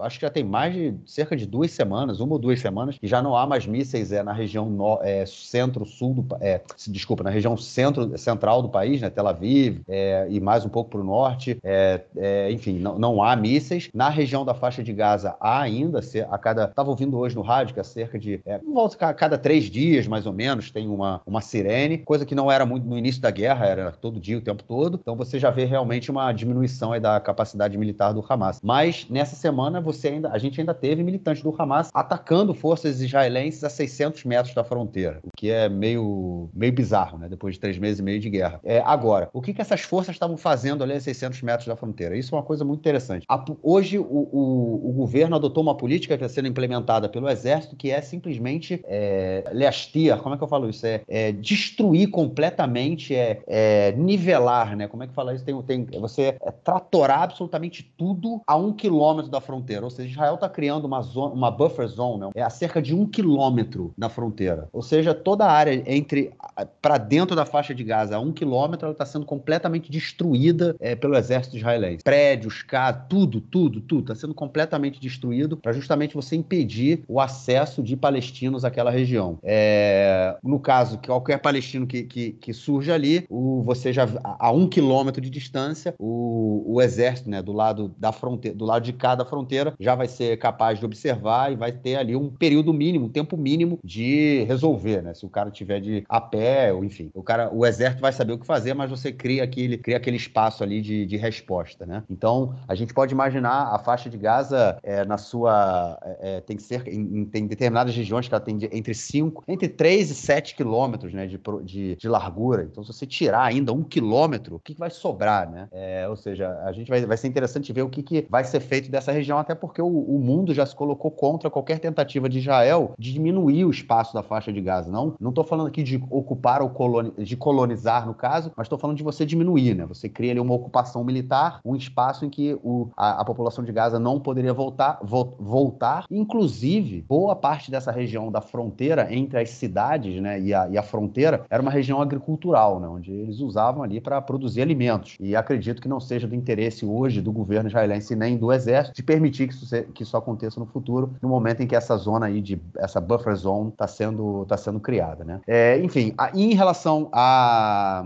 a questão do, do, do Qatar, né? A gente vê, né? O governo do Qatar agora é revoltado com o governo israelense, né? Eles falam, pô, vocês durante esse tempo todo, vocês pediram para a gente colocar dinheiro em Gaza, a gente colocou dinheiro em Gaza. Vocês pedem agora para a gente intermediar é, com, com Hamas a gente está fazendo isso. Você vem aqui querer dizer que é, os Estados Unidos não deviam ter base militar no meu país, querer se meter na minha política, não sei o que, não sei o que. Enfim, mais uma crise diplomática para o governo, governo de Israel e eles falaram isso diretamente, né? Se esse tipo de, de acusação, de, de, de divulgação, ou seja lá o que for, é, pode colocar em risco esse tipo, é, a, a, as negociações, porque você pode ter membros do governo do Catar que falam, cara, quer saber? Deixa esses israelenses lá morrerem, se dane, sacou? Os caras, a gente está aqui fazendo um esforço e o governo está querendo, é, jogando contra a gente, então dane-se, vamos, passa para frente, sacou? Eu acho que isso, é, não sei se seria muito do interesse do Catar também, mas é uma possibilidade, né? É uma coisa, é, é, é uma possibilidade, mas que para além disso mostra um determinado, um determinado não, um isolamento de Israel no Oriente Médio. Se a gente levar em função, é, em conta que os Emirados Árabes também estão cagando e andando porque Israel pede para eles, recentemente o Netanyahu pediu que Israel, é, pediu que, o, que os Emirados Árabes pagassem, né, dessem uma grana para a autoridade palestina na Cisjordânia para ajudar aí com toda essa crise, né? Tipo, a gente não vai dar o dinheiro dos impostos, mas por favor, financiem a galera aí na Cisjordânia para a gente evitar com que a coisa piore. O pessoal dos Emirados Árabes simplesmente cagou e andou, cagou e andou na cabeça do Netanyahu. É, a gente tem a Arábia Saudita também agora, né, meio que cagando e andando, deixando o Netanyahu se explodir. É, na imprensa israelense disse que o Netanyahu e o, e o Al-Sisi, né, o presidente egípcio, não se falam desde o início da guerra. Dá para ter noção disso? A faixa de Gaza faz fronteira com dois países, com Israel e com o Egito. A fronteira com Israel, obviamente, não está muito funcionando, e a fronteira com o Egito é a única. E o presidente do. O, o primeiro-ministro de Israel, durante esses três últimos meses, não conversou com o presidente do Egito. É uma coisa assim, simplesmente de outro nível, de outro mundo, né? Pra gente ver a, a, o, o, total isolamento que, que o governo Netanyahu tá, na, tá,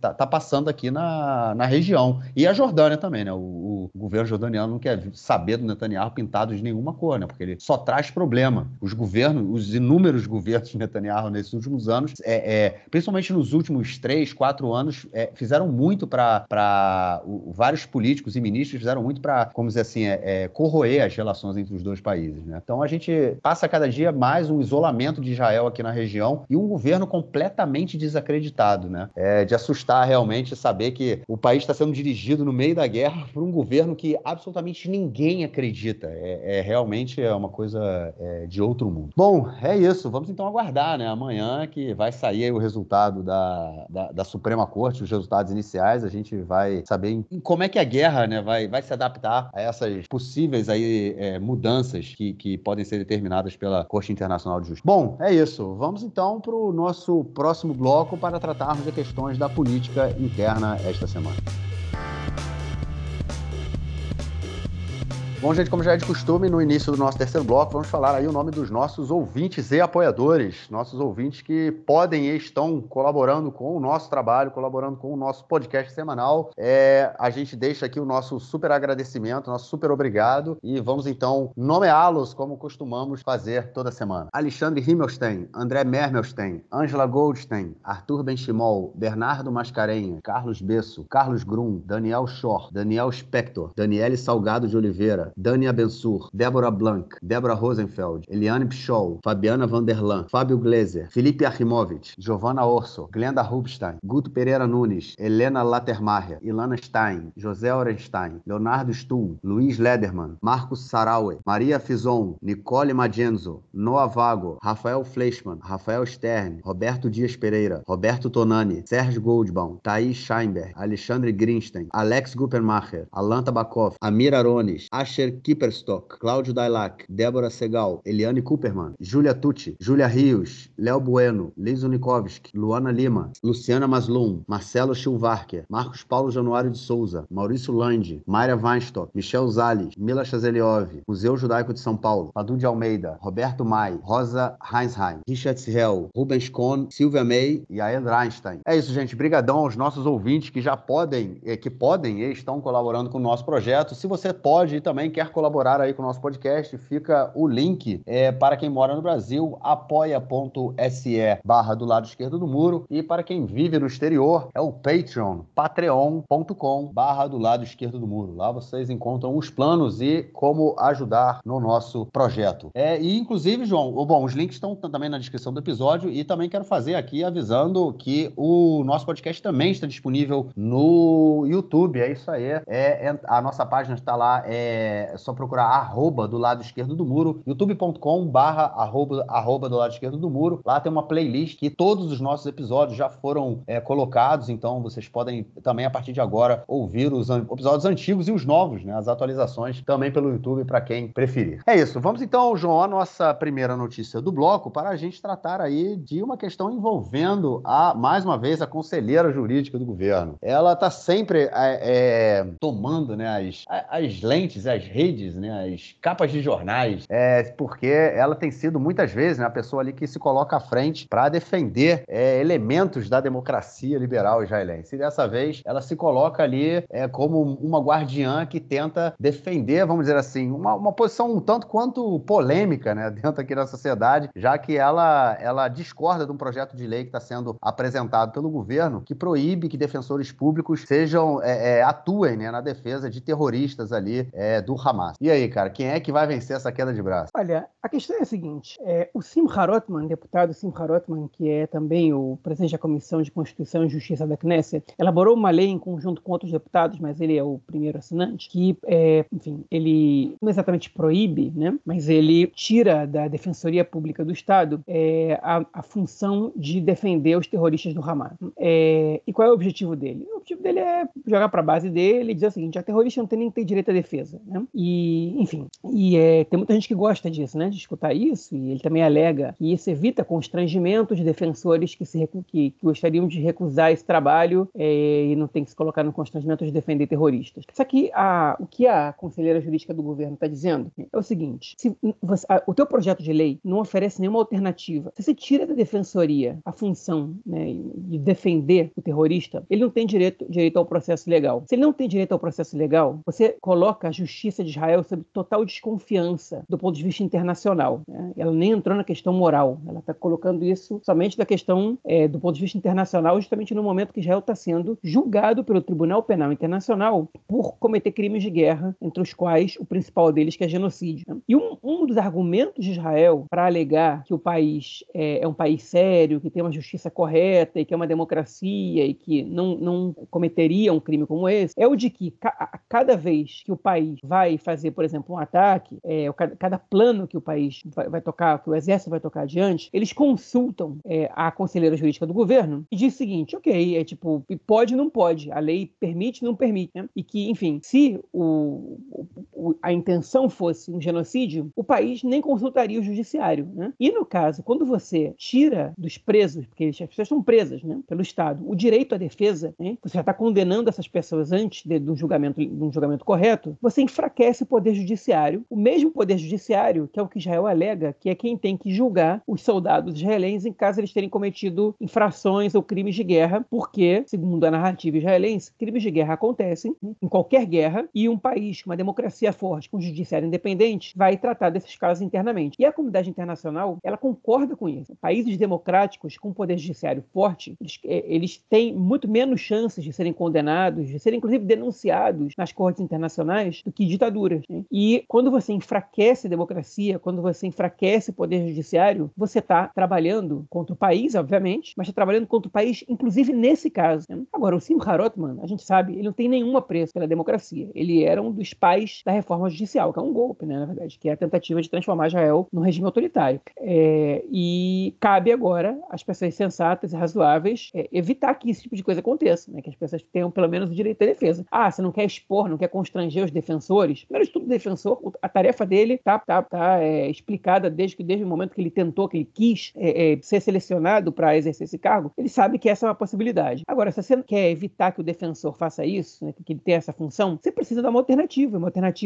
é, legítima e legal, né? Enfim, você não pode exigir que o terrorista pague um advogado, né? É, enfim, as pessoas têm que ter o direito a uma defesa é, acessível, né? O cara está preso em outro país, né? enfim, num lugar que dificilmente alguém vai querer defendê-lo, pelo próprio Estado, é, você enfraquece o regime democrático e você atua contra o próprio país. É, eu não digo que é burrice, porque isso é o objetivo do Simcha Rotman. Ele, ele quer enfraquecer a democracia do país. O resto do país é que tem que ficar de olho nisso. Pois é, seu Simcha Rotman, seu Simcha Rotman. O, é, a guerra acontece e os fascistas aproveitam sempre para continuar passando a sua agenda. É isso aí. Bom, gente, a próxima notícia do bloco ela tem a ver aí com Benito Kvir. É isso aí, ele mesmo volta às cenas. Não falamos dele muito nesse episódio, mas obviamente não podíamos não falar, né? Temos sempre que falar dele. É, a, até porque a nossa essa notícia ela fala é ligada ao sistema carcerário, do qual ele é o chefe, afinal o ministro, ele é o ministro da, da segurança pública e ele na semana passada, na semana retrasada, na verdade, ele é, é, apesar, né, contrariando né, o acordo de coalizão que foi feito com o Benny Gantz, ele não renovou o, o mandato da, da ex-chefe do sistema carcerário e nomeou uma nova pessoa que na verdade é um, é um temporário, né? Porque ele também ele não porque ele não podia é, demitir, né? A, a, outra pessoa que ele demitiu, ele também não pode colocar uma outra pessoa no lugar. Então essa esse o Kobe Yakov, Kobe Yacob, que é o, o novo o novo chefe do sistema carcerário, ele também ele está atuando aí, está ocupando o cargo de forma temporária e é ele é, disse que a sua, uma das suas principais medidas, uma das suas novas medidas será piorar ainda mais a situação dos presos de segurança nas relações, na, nas é, é, cadeias em Israel. Ô João, desde o início da guerra a gente fala disso, né? O Ben-Gvir, inclusive, foi uma, da, uma das promessas de campanha e uma das principais coisas que ele fez, né? Desde que ele assumiu aí no, no início do ano passado, foi tentar piorar a situação dos, dos presos nas cadeias, dos presos de segurança. É, isso sempre gera uma confusão muito grande, inclusive, é, um dos motivos, né?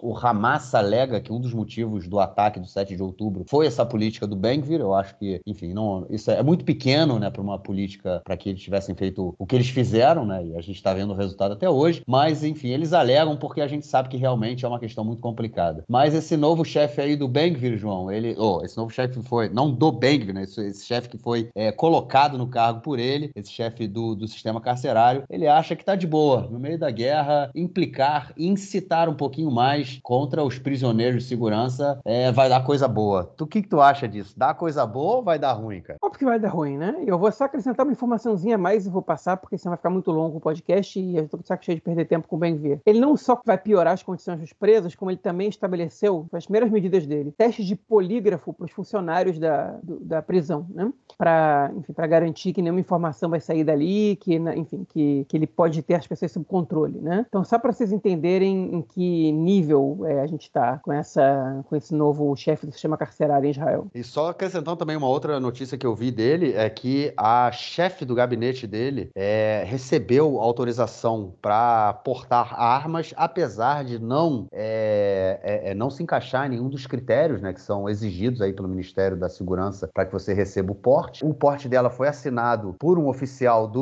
da, da polícia que uma semana antes tinha sido promovido pelo Bengvir, ou seja, prestou um favor, né? Aquela uma mão lava a outra. O cara foi promovido na semana seguinte, ele aprova um porte de armas para uma pessoa que não tinha nenhuma nenhum direito, vamos dizer assim, ou nenhuma não precisava ter armas, mas agora tem. E tudo isso porque ela trabalha para o ministro fascista da Segurança Pública. Bom, vamos então à nossa próxima notícia para tratarmos aí mais uma vez de questões relacionadas a investigações do Exército. É, já que a gente teve aí um pedido, né, para que fossem paradas aí qualquer tipo de investigação relacionado a, ao que aconteceu aí no 7 de outubro, já que isso pode colocar em, em, em vamos dizer assim, colocar em risco, né, a segurança nacional, enfim, divulgar, é, divulgar informações que podem é, é, é ser, é, ser positivas aí para o inimigo, vamos dizer assim. E aí, cara, vai continuar a investigação para a gente descobrir um pouco quem são os culpados, para que, na verdade, essas investigações ajudam o Exército para que novos erros não sejam cometidos no futuro, né? Ajuda. Agora, essa, essa investigação, é muito importante a gente ficar de olho nisso, porque à primeira vista, quando eu vi essa informação, eu falei assim, ó, peraí, pô, o, o chefe do Exército não quer que o, que o crítico geral do Estado, né, uma função que só tem praticamente aqui em Israel, mas que o crítico geral do Estado, é, enfim, investigue o que aconteceu no país, tipo, que, que ele sabe que está no Exército, esse argumento dele de que, ah, porque isso atrapalha, isso é contraproducente, blá blá blá. Enfim, eu, eu, acho um pouco complicado, né? Essa foi a primeira impressão que deu. Mas aí a gente vai entendendo, ok? É, o Netanyahu Egelman, que é o nome do, do, do crítico geral do Estado, ele foi uma indicação do Benjamin Netanyahu. E é curioso que quando ele anuncia essa investigação, é, ninguém do governo chia, como chiaram quando o exército queria fazer uma investigação interna para entender os próprios erros. Né? Ninguém do governo chia. E aí você começa a questionar se isso não é uma, uma demanda do próprio Netanyahu para enfraquecer o exército, é, para poder botar a culpa nele. E, e, e, aí, e aí eu fui procurar entender um pouco mais essa situação, fui procurar entender os analistas é, da questão militar e, e enfim, ver os bastidores e o que, que o, as preocupações do Arte Alevi, o que ele está dizendo para as fontes jornalísticas mais próximas dele. E é exatamente essa questão. Ele está temendo que o exército seja instrumentalizado e seja é, tido como o grande culpado pelos problemas do 7 de outubro. E que aparentemente essa é uma estratégia do Netanyahu para que, enfim, para que o exército seja enquadrado como responsável pela, pela, pelo que aconteceu. E o Art Salev, ele, ele, além de ele estar preocupado com isso, porque ele pessoalmente, a carreira dele no exército, ela acabou. Ele vai acabar a guerra e ele vai, ele vai é, entrar para reserva. Ele vai continuar, né? Ele, o chefe do Mossad, o chefe do, do Shin Bet, todos esses caras vão O chefe do Mossad não tenho certeza, mas o chefe do Shin Bet, o chefe da inteligência, todos esses caras vão entrar para reserva. Eles não, não têm. Acabou, acabou a carreira deles é, como, como membros das forças de segurança. Eles foram responsáveis por,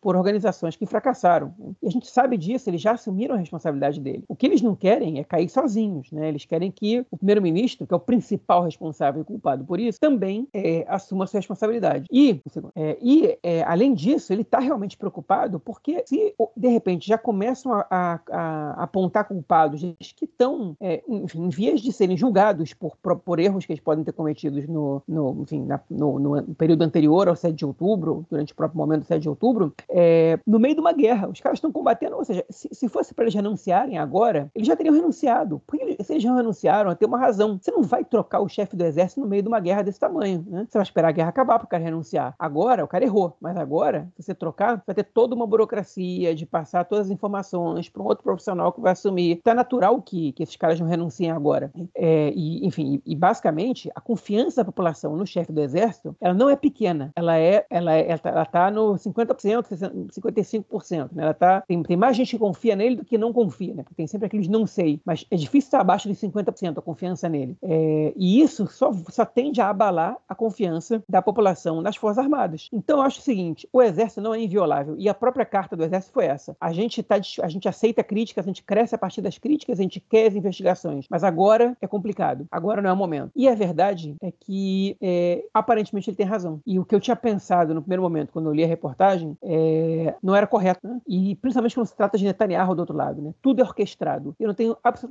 nenhuma razão para acreditar que, nesse momento, isso não está sendo orquestrado por ele também. É isso. Vamos acompanhar pela frente nos próximos meses e ver se sai alguma coisa disso aí. Bom, vamos então à nossa próxima notícia do bloco, que é para tratar aí de uma pesquisa que foi encomendada pela Iniciativa de Genebra, uma iniciativa política né, que busca a resolução do conflito é, no formato de dois estados para dois povos. E essa semana, nessa pesquisa que elas encomendaram, pesquisa de opinião aqui dentro de Israel, mostrou que um pouquinho mais da metade da população israelense estaria disposta, né, a, apo, apoia, no caso, a criação de um Estado palestino no dia de depois da guerra. No caso, um Estado, uma proposta, né, como foi feita aí pelo, pelo governo americano, um Estado palestino desmilitarizado e, para além disso, né, que é, é, os países árabes aqui da região, principalmente a Arábia Saudita, normalizaria também as relações com Israel. João, no episódio passado, a gente conversando sobre o tema, né, eu fiz a seguinte pergunta, né, se nós israelenses, né, se Israel é um parceiro para a paz, né, que é uma questão que muitas vezes é levantada por aqui, que as pessoas dizem que não há parceiros do lado de lá, e eu perguntei se nós somos um parceiro do lado de cá. E aí, cara, essa pesquisa que aponta que pouquinho mais de 51% dos israelenses hoje apoiariam a criação um Estado palestino, ela mostra que nós somos um parceiro para a paz? É, a população, aparentemente sim. Né? É, o, agora, a grande pergunta é se os líderes do país também. Agora, enfim, antes de a gente responder, entrar, entrar nessa questão a fundo, ou talvez a gente não vai entrar nisso, nessa questão a fundo exatamente hoje, é, enfim, como você comentou, a, a Iniciativa de Genebra é uma, é uma organização que foi criada por é, judeus, israelenses e árabes palestinos, hein? Os principais é, é, nomes do início da iniciativa, né, que, que, coordenaram a iniciativa nos seus princípios, foram é, o Yossi Beilin é, e o Yasser Abedrabo. Né?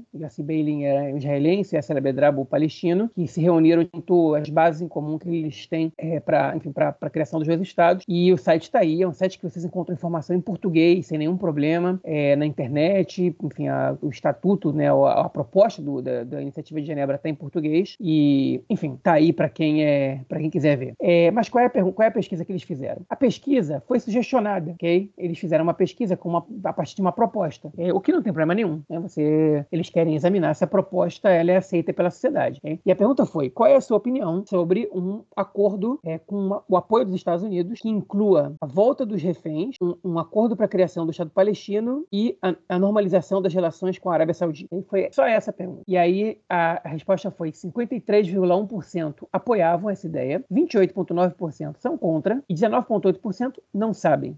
Até porque é uma pergunta muito genérica, normal que as pessoas não exatamente saibam. É, e aí, é, é, essa é uma pergunta que é interessante. Você fala, ah, mas olha só, essa pergunta não considera um monte de questões e tal, e que estado vai ser esse. Não, é, essa não é a questão. O que eles estão querendo avaliar aqui são as bases de um possível acordo. Né? E essas bases, é, qual é a predisposição que a população israelense tem para as bases de um possível acordo? E a, a, a predisposição, no meio de uma guerra, que a maioria da população israelense sempre votou a favor da, da, enfim, de, de, ser a favor do Estado palestino. E agora, isso no meio de uma guerra, depois do maior trauma que a população israelense viveu nos últimos 50 anos, e ainda assim as pessoas, a maioria, continua votando sim. E isso quer dizer que existe um apoio popular para a criação do Estado palestino. O que não existe é uma liderança disposta a tocar isso à frente, pelo menos nos últimos 15 anos. Né? Não da maneira correta, não da maneira séria, no caso dos últimos 15 anos, de nenhuma maneira. Mas existe um apoio. E eles perguntaram: qual é a situação preferível a seus olhos para a faixa de Gaza nos próximos três anos? E aí, 50,5% disseram que os soldados não estejam em Gaza. 32% disseram que os soldados do exército permaneçam em Gaza. E 17,5% disseram não sei. Ou seja, a maioria não quer que os soldados garantam a segurança de Israel. Eles querem uma outra possibilidade, querem uma outra resposta. Que, outra, que outro fator, né? que, outra, que, outra, que outro personagem garanta a segurança do país. Tem uma pergunta que é menos relevante sobre o apoio dos Estados Unidos, que eu vou me permitir pular. E aí, outra pergunta que fizeram foi é, se um dos partidos existentes prometer atuar é, a favor de, da criação é, de uma solução para o conflito é, entre israelenses e palestinos, uma solução política para o conflito israelenses e palestinos, isso é, é, influenciaria nas chances que você vote nesse partido? 53,9% disseram que não influenciaria, 30,4% disseram que aumentaria a possibilidade de votar nesse partido e 15,7% disseram que aumentaria a possibilidade de não votar nesse partido. Né? Que é curioso, né? Porque as pessoas querem um Estado palestino, mas é, mais de 50% da população diz que não faz nenhuma diferença o partido prometer atuar por isso ou não. Né? O que também mostra pra gente que o que a população israelense quer, que é atualmente, é segurança, okay? que é a volta dos refugiados que é segurança. Se você prometer para eles segurança é, sem que se crie o Estado palestino, a maioria da população, ela, se achar que essa é a melhor maneira de, do, do, das pessoas terem segurança, elas vão por esse lado. Que se, as, se as pessoas acharem que a melhor maneira de segurança é o Estado palestino, eles vão por esse lado. É, é basicamente a maneira como eu interpreto essa pesquisa. Agora, a boa notícia é que a maioria das pessoas quer esse Estado palestino, não quer os soldados em Gaza, quer, e, e, entende que existe uma relação, né, a interpretação minha, entre a criação do Estado palestino e a normalização com a Arábia Saudita. Quem não entende também é porque não lê as notícias, porque a própria Arábia Saudita está colocando isso como pré-condição. Então, é, é uma pesquisa é, muito positiva, repito, considerando que a gente está no meio de uma guerra. Eu não imaginava que fosse dar esse resultado. Ah, ela é sugestionada. Ela é sugestionada? A um sim ou não. Né? Eles apresentam uma proposta e a maioria das pessoas votou a favor dessa proposta. É, ah, mas não é justo isso. Ah, mas eu não sou a favor de que tenha dois estados, tinha que ser um estado só. Beleza, cada um tem a sua opinião, é, cada um está liberado a ter a sua opinião. Okay? Agora, o fato é que é, essa é a resposta que a sociedade israelense deu e, e que, enfim, está longe de ser, é, longe, eu digo, razoavelmente longe de ser expulsar os palestinos, matar os palestinos, enfim, é dois estados, né? Dois estados para dois povos. É, enfim, tendo em vista essa é, pesquisa, a gente também teve uma outra pesquisa essa semana divulgada, que foi a pesquisa eleitoral do Canal 13. O Canal 13 é o, é o canal que mais costuma acertar é, os prognósticos eleitorais deles, e eles apontaram para uma queda ainda maior do, do, do Likud sob o comando do Netanyahu, que teria só 16 cadeiras. Eles também testaram alguns cenários alternativos, dois deles interessantes, né? um deles com o Netanyahu sendo trocado pelo Nir Barkat, que é o atual ministro da Indústria e Comércio e ex-prefeito de Jerusalém. Ele sendo trocado pelo Nir Barkat como líder do Likud. E o Barkat teria 21 cadeiras, não 16. Ou seja, o Netanyahu é mais fraco do que membros do seu próprio partido. Né? Ele, atualmente, ele contribui para uma perda de força do partido. Né? E no momento que o Likud entender isso, é, eles derrubam o Netanyahu. E o Netanyahu, obviamente, vai tentar antecipar as eleições internas o máximo possível, enquanto ele ainda tiver mais força, porque é, senão ele pode, ele pode é, acabar enfim, perdendo essa sua posição dentro do partido, e aí acabou de vez a vida política dele. Por outro lado, para a oposição, é melhor que o Netanyahu continue, porque uma pessoa que não Netanyahu pode tentar, de alguma maneira, recuperar é, a popularidade do Likud, ainda que membros que participam do atual governo dificilmente consigam isso. Outro cenário testado, que foi interessante, foi um cenário testado com o Gadi Eisenkot, o número 3 do partido do Benny Gantz, também ex-chefe das Forças Armadas, que perdeu na mesma semana, nessa guerra, um filho e um sobrinho é, como líder do partido. Em vez das 37 cadeiras que o Gantz tinha, ele, o partido, sob a sua liderança, teria 39 cadeiras. Por outro lado, na comparação entre quem é mais adequado para ser primeiro-ministro, a, a, diferença do Gantz, a vantagem do Gantz sobre o Netanyahu, a maior que a, que, que a vantagem do Eisenkot sobre o Netanyahu, ainda que a vantagem do Eisenkot sobre o Netanyahu também seja bastante relevante. O Eisenkot não vai liderar o partido, ele não vai tentar passar à frente do Gantz hoje, mas é uma pesquisa que dá para ele uma força interna no partido bastante relevante. Né? Ele vai poder exigir é, do Gantz ser escutado em muitos momentos e, no caso desse partido controlar o país nas, é, após as próximas eleições, ele certamente vai exercer um cargo de suma importância, ministro da Defesa talvez, é, enfim, e se credencia para no futuro talvez ser primeiro-ministro, mas enfim, se, se, firma como uma das principais personalidades do país nesse momento na política israelense. E aí qual foi a consequência que a gente viu disso? Netanyahu em queda, mas bagunça, né? A gente viu a questão com os refugiados, que a gente falou no bloco passado, perdão, a gente viu a questão com as famílias sequestrados, que a gente viu no bloco passado, e aconteceu um outro evento bastante dramático do ponto de vista é, é,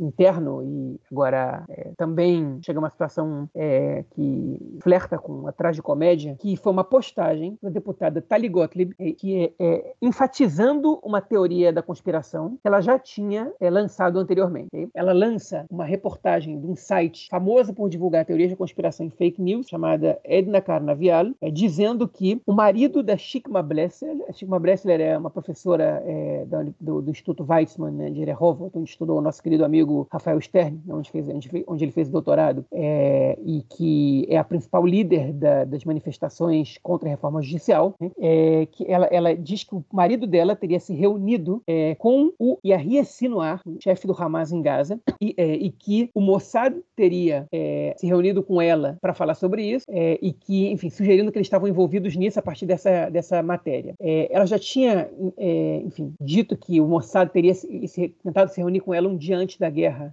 acusado ela disso. O Mossad negou, né, através do escritório do primeiro-ministro, lembrando que o Mossad ele responde diretamente ao primeiro-ministro, não ao Ministério da Defesa, e ela foi anunciou isso. Né? Se não me engano, o marido dela trabalha no Shin Bet, né? então é, ela está envolvendo o Mossad e o Shin Bet numa espécie de conspiração com a oposição em Israel. Ela dizendo: as minhas fontes são de ferro. Né? É, olha só, eu não volto atrás nenhum momento. Naquele momento, o escritório do primeiro-ministro negou minha acusação e agora eu, eu, eu, eu volto, a, enfim, eu me mantenho minha palavra, minhas fontes são de aço, uma coisa assim que ela diz. E aí, obviamente, que o escritório do primeiro-ministro outra vez vai lá e diz que, é, que isso não é verdade, que a Tali Gottlieb está outra vez difundindo a teoria da conspiração e blá blá blá blá. E, e, aí o jornal foi cobrado, né? O jornal, essa, esse site, né? Jornal, isso é tudo menos jornal. E o que, que o site diz? Que é, eles se baseiam em uma informação recebida por uma pessoa com imunidade parlamentar e, e que é, se eles Hasve Halila, que é uma expressão em hebraico, que é, que é como, como uma, uma Deus nos livre, né? Deus nos livre, né? Se a gente tiver cometido um erro, que escrevam para o e-mail tal, tal, tal, tal, tal. E aí,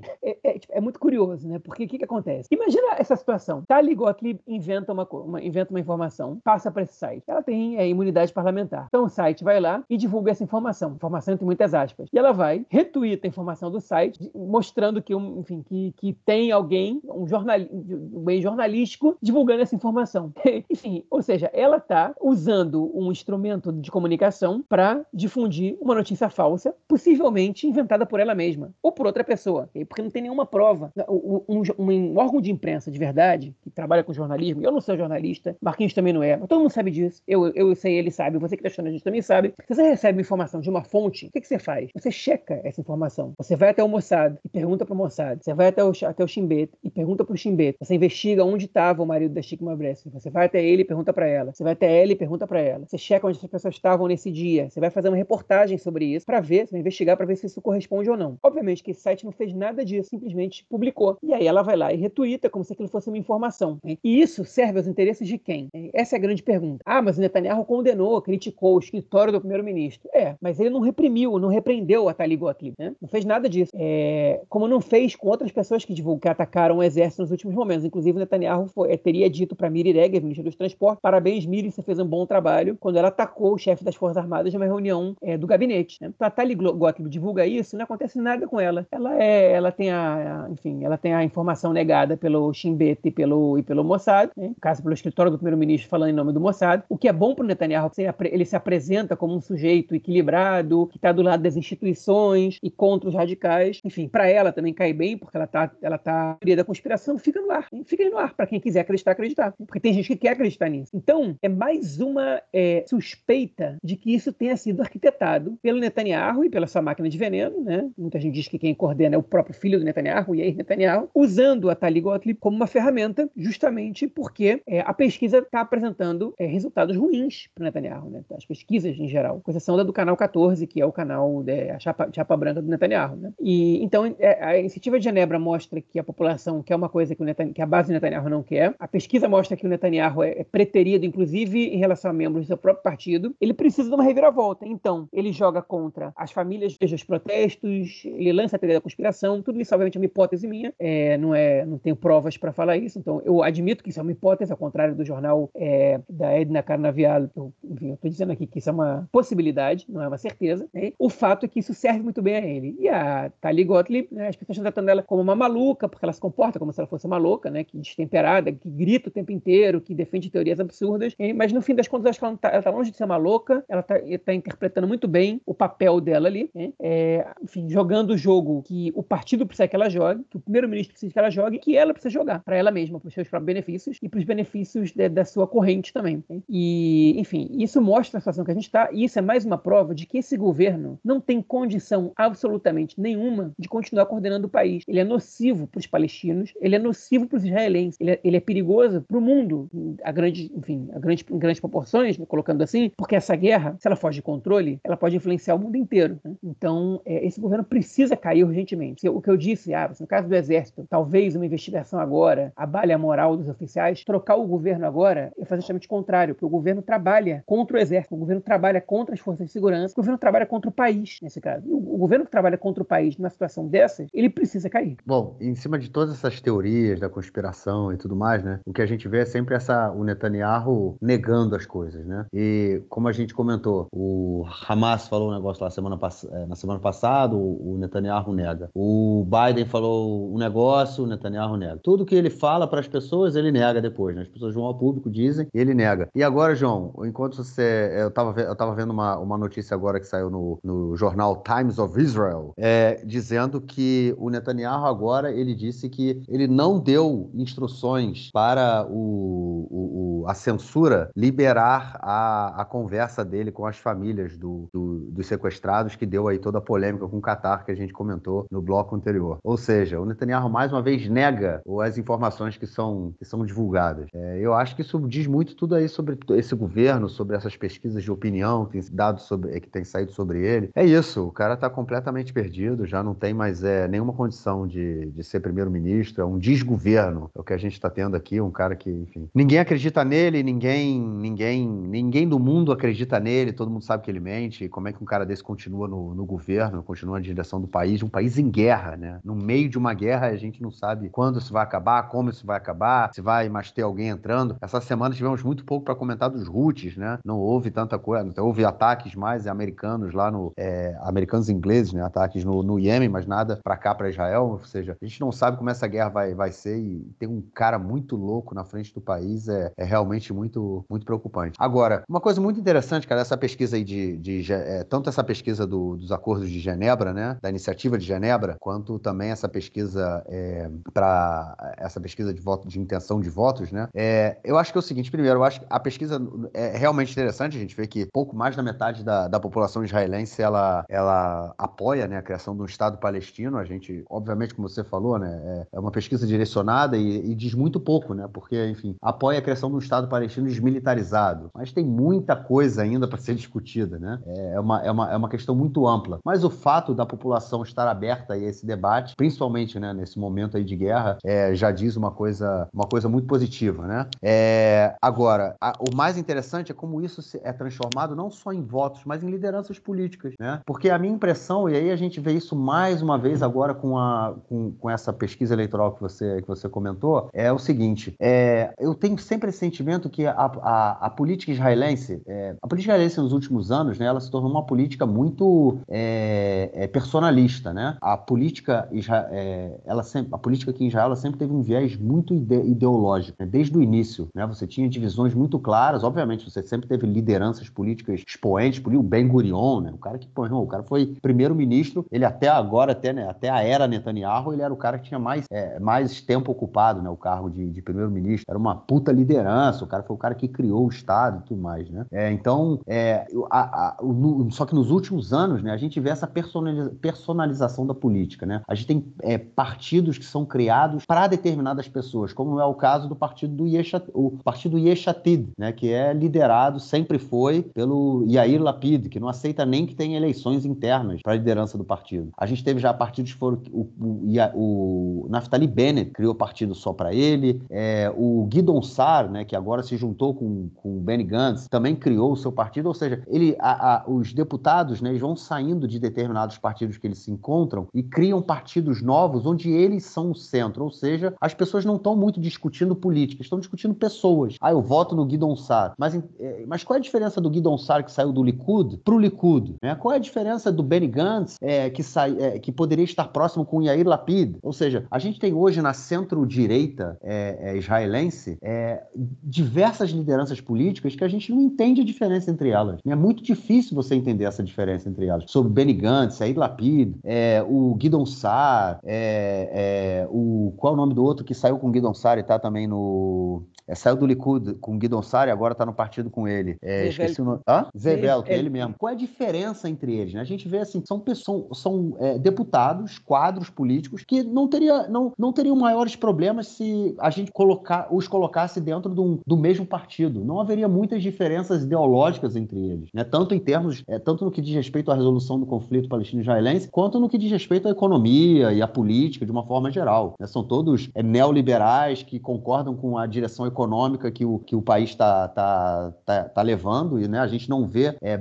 são muito poucos partidos que, que tentam se colo colocar uma política econômica diferente da política neoliberal, e do que quando eles dizem em relação ao conflito palestino-israelense também não, diferencia muito né, de um para o outro. Então a gente tem essa personalização da política nos últimos anos, e agora a gente tem mais uma vez, gente, ou seja, a gente teve o Lapid, teve o, o Guidon Sá, teve o Benny Gantz, e agora a gente tem o, o Gadi Eisenkot, mais uma vez, né, que é o cara aí, como você colocou na sua, na, na, na sua fala, que ele, apesar de estar no partido do Benny Gantz, quando ele surge como, como opção, ele, ele inclusive estaria, teria mais força do que o Benny Gantz em termos eleitorais hoje. É mais um general, e aí um general que tem hoje né, esse apelo. Qual é o apelo? O cara ter perdido um filho e um sobrinho, né, num espaço de, sei lá, 36 horas é, na guerra, é, que é, obviamente, você gera uma comoção nacional é, em, em, torno disso. Então, é, a minha, a minha, a minha, o meu sentimento é que a, a população israelense está sempre na procura de um novo messias político, um cara que venha resolver esse problema. Você não constrói uma alternativa política, você constrói uma alternativa pessoal, um cara que, por algum motivo, ele se torna um diferencial. Ou seja, o Yair Lapid, em um determinado momento, ele tentou ser esse diferencial para o Bibi. Depois entrou o Benny Gantz, que tenta ser esse diferencial para o Bibi. Agora entra, entra o, o, o,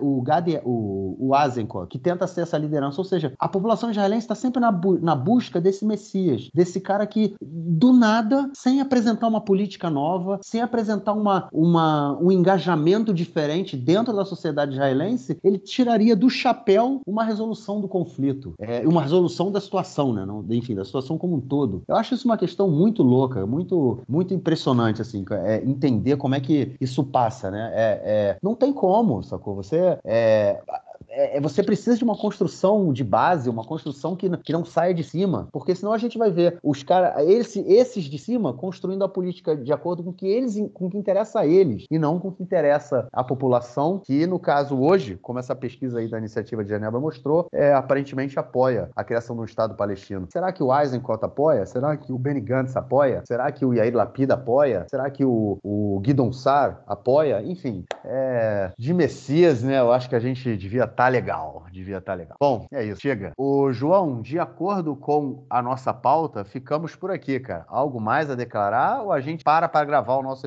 o nosso, o resto do nosso episódio aí amanhã? Podemos parar. É isso. Paramos por aqui. Nos falamos então amanhã, gravamos nosso resto do episódio. Forte abraço, cara. Abraço, até mais. Valeu.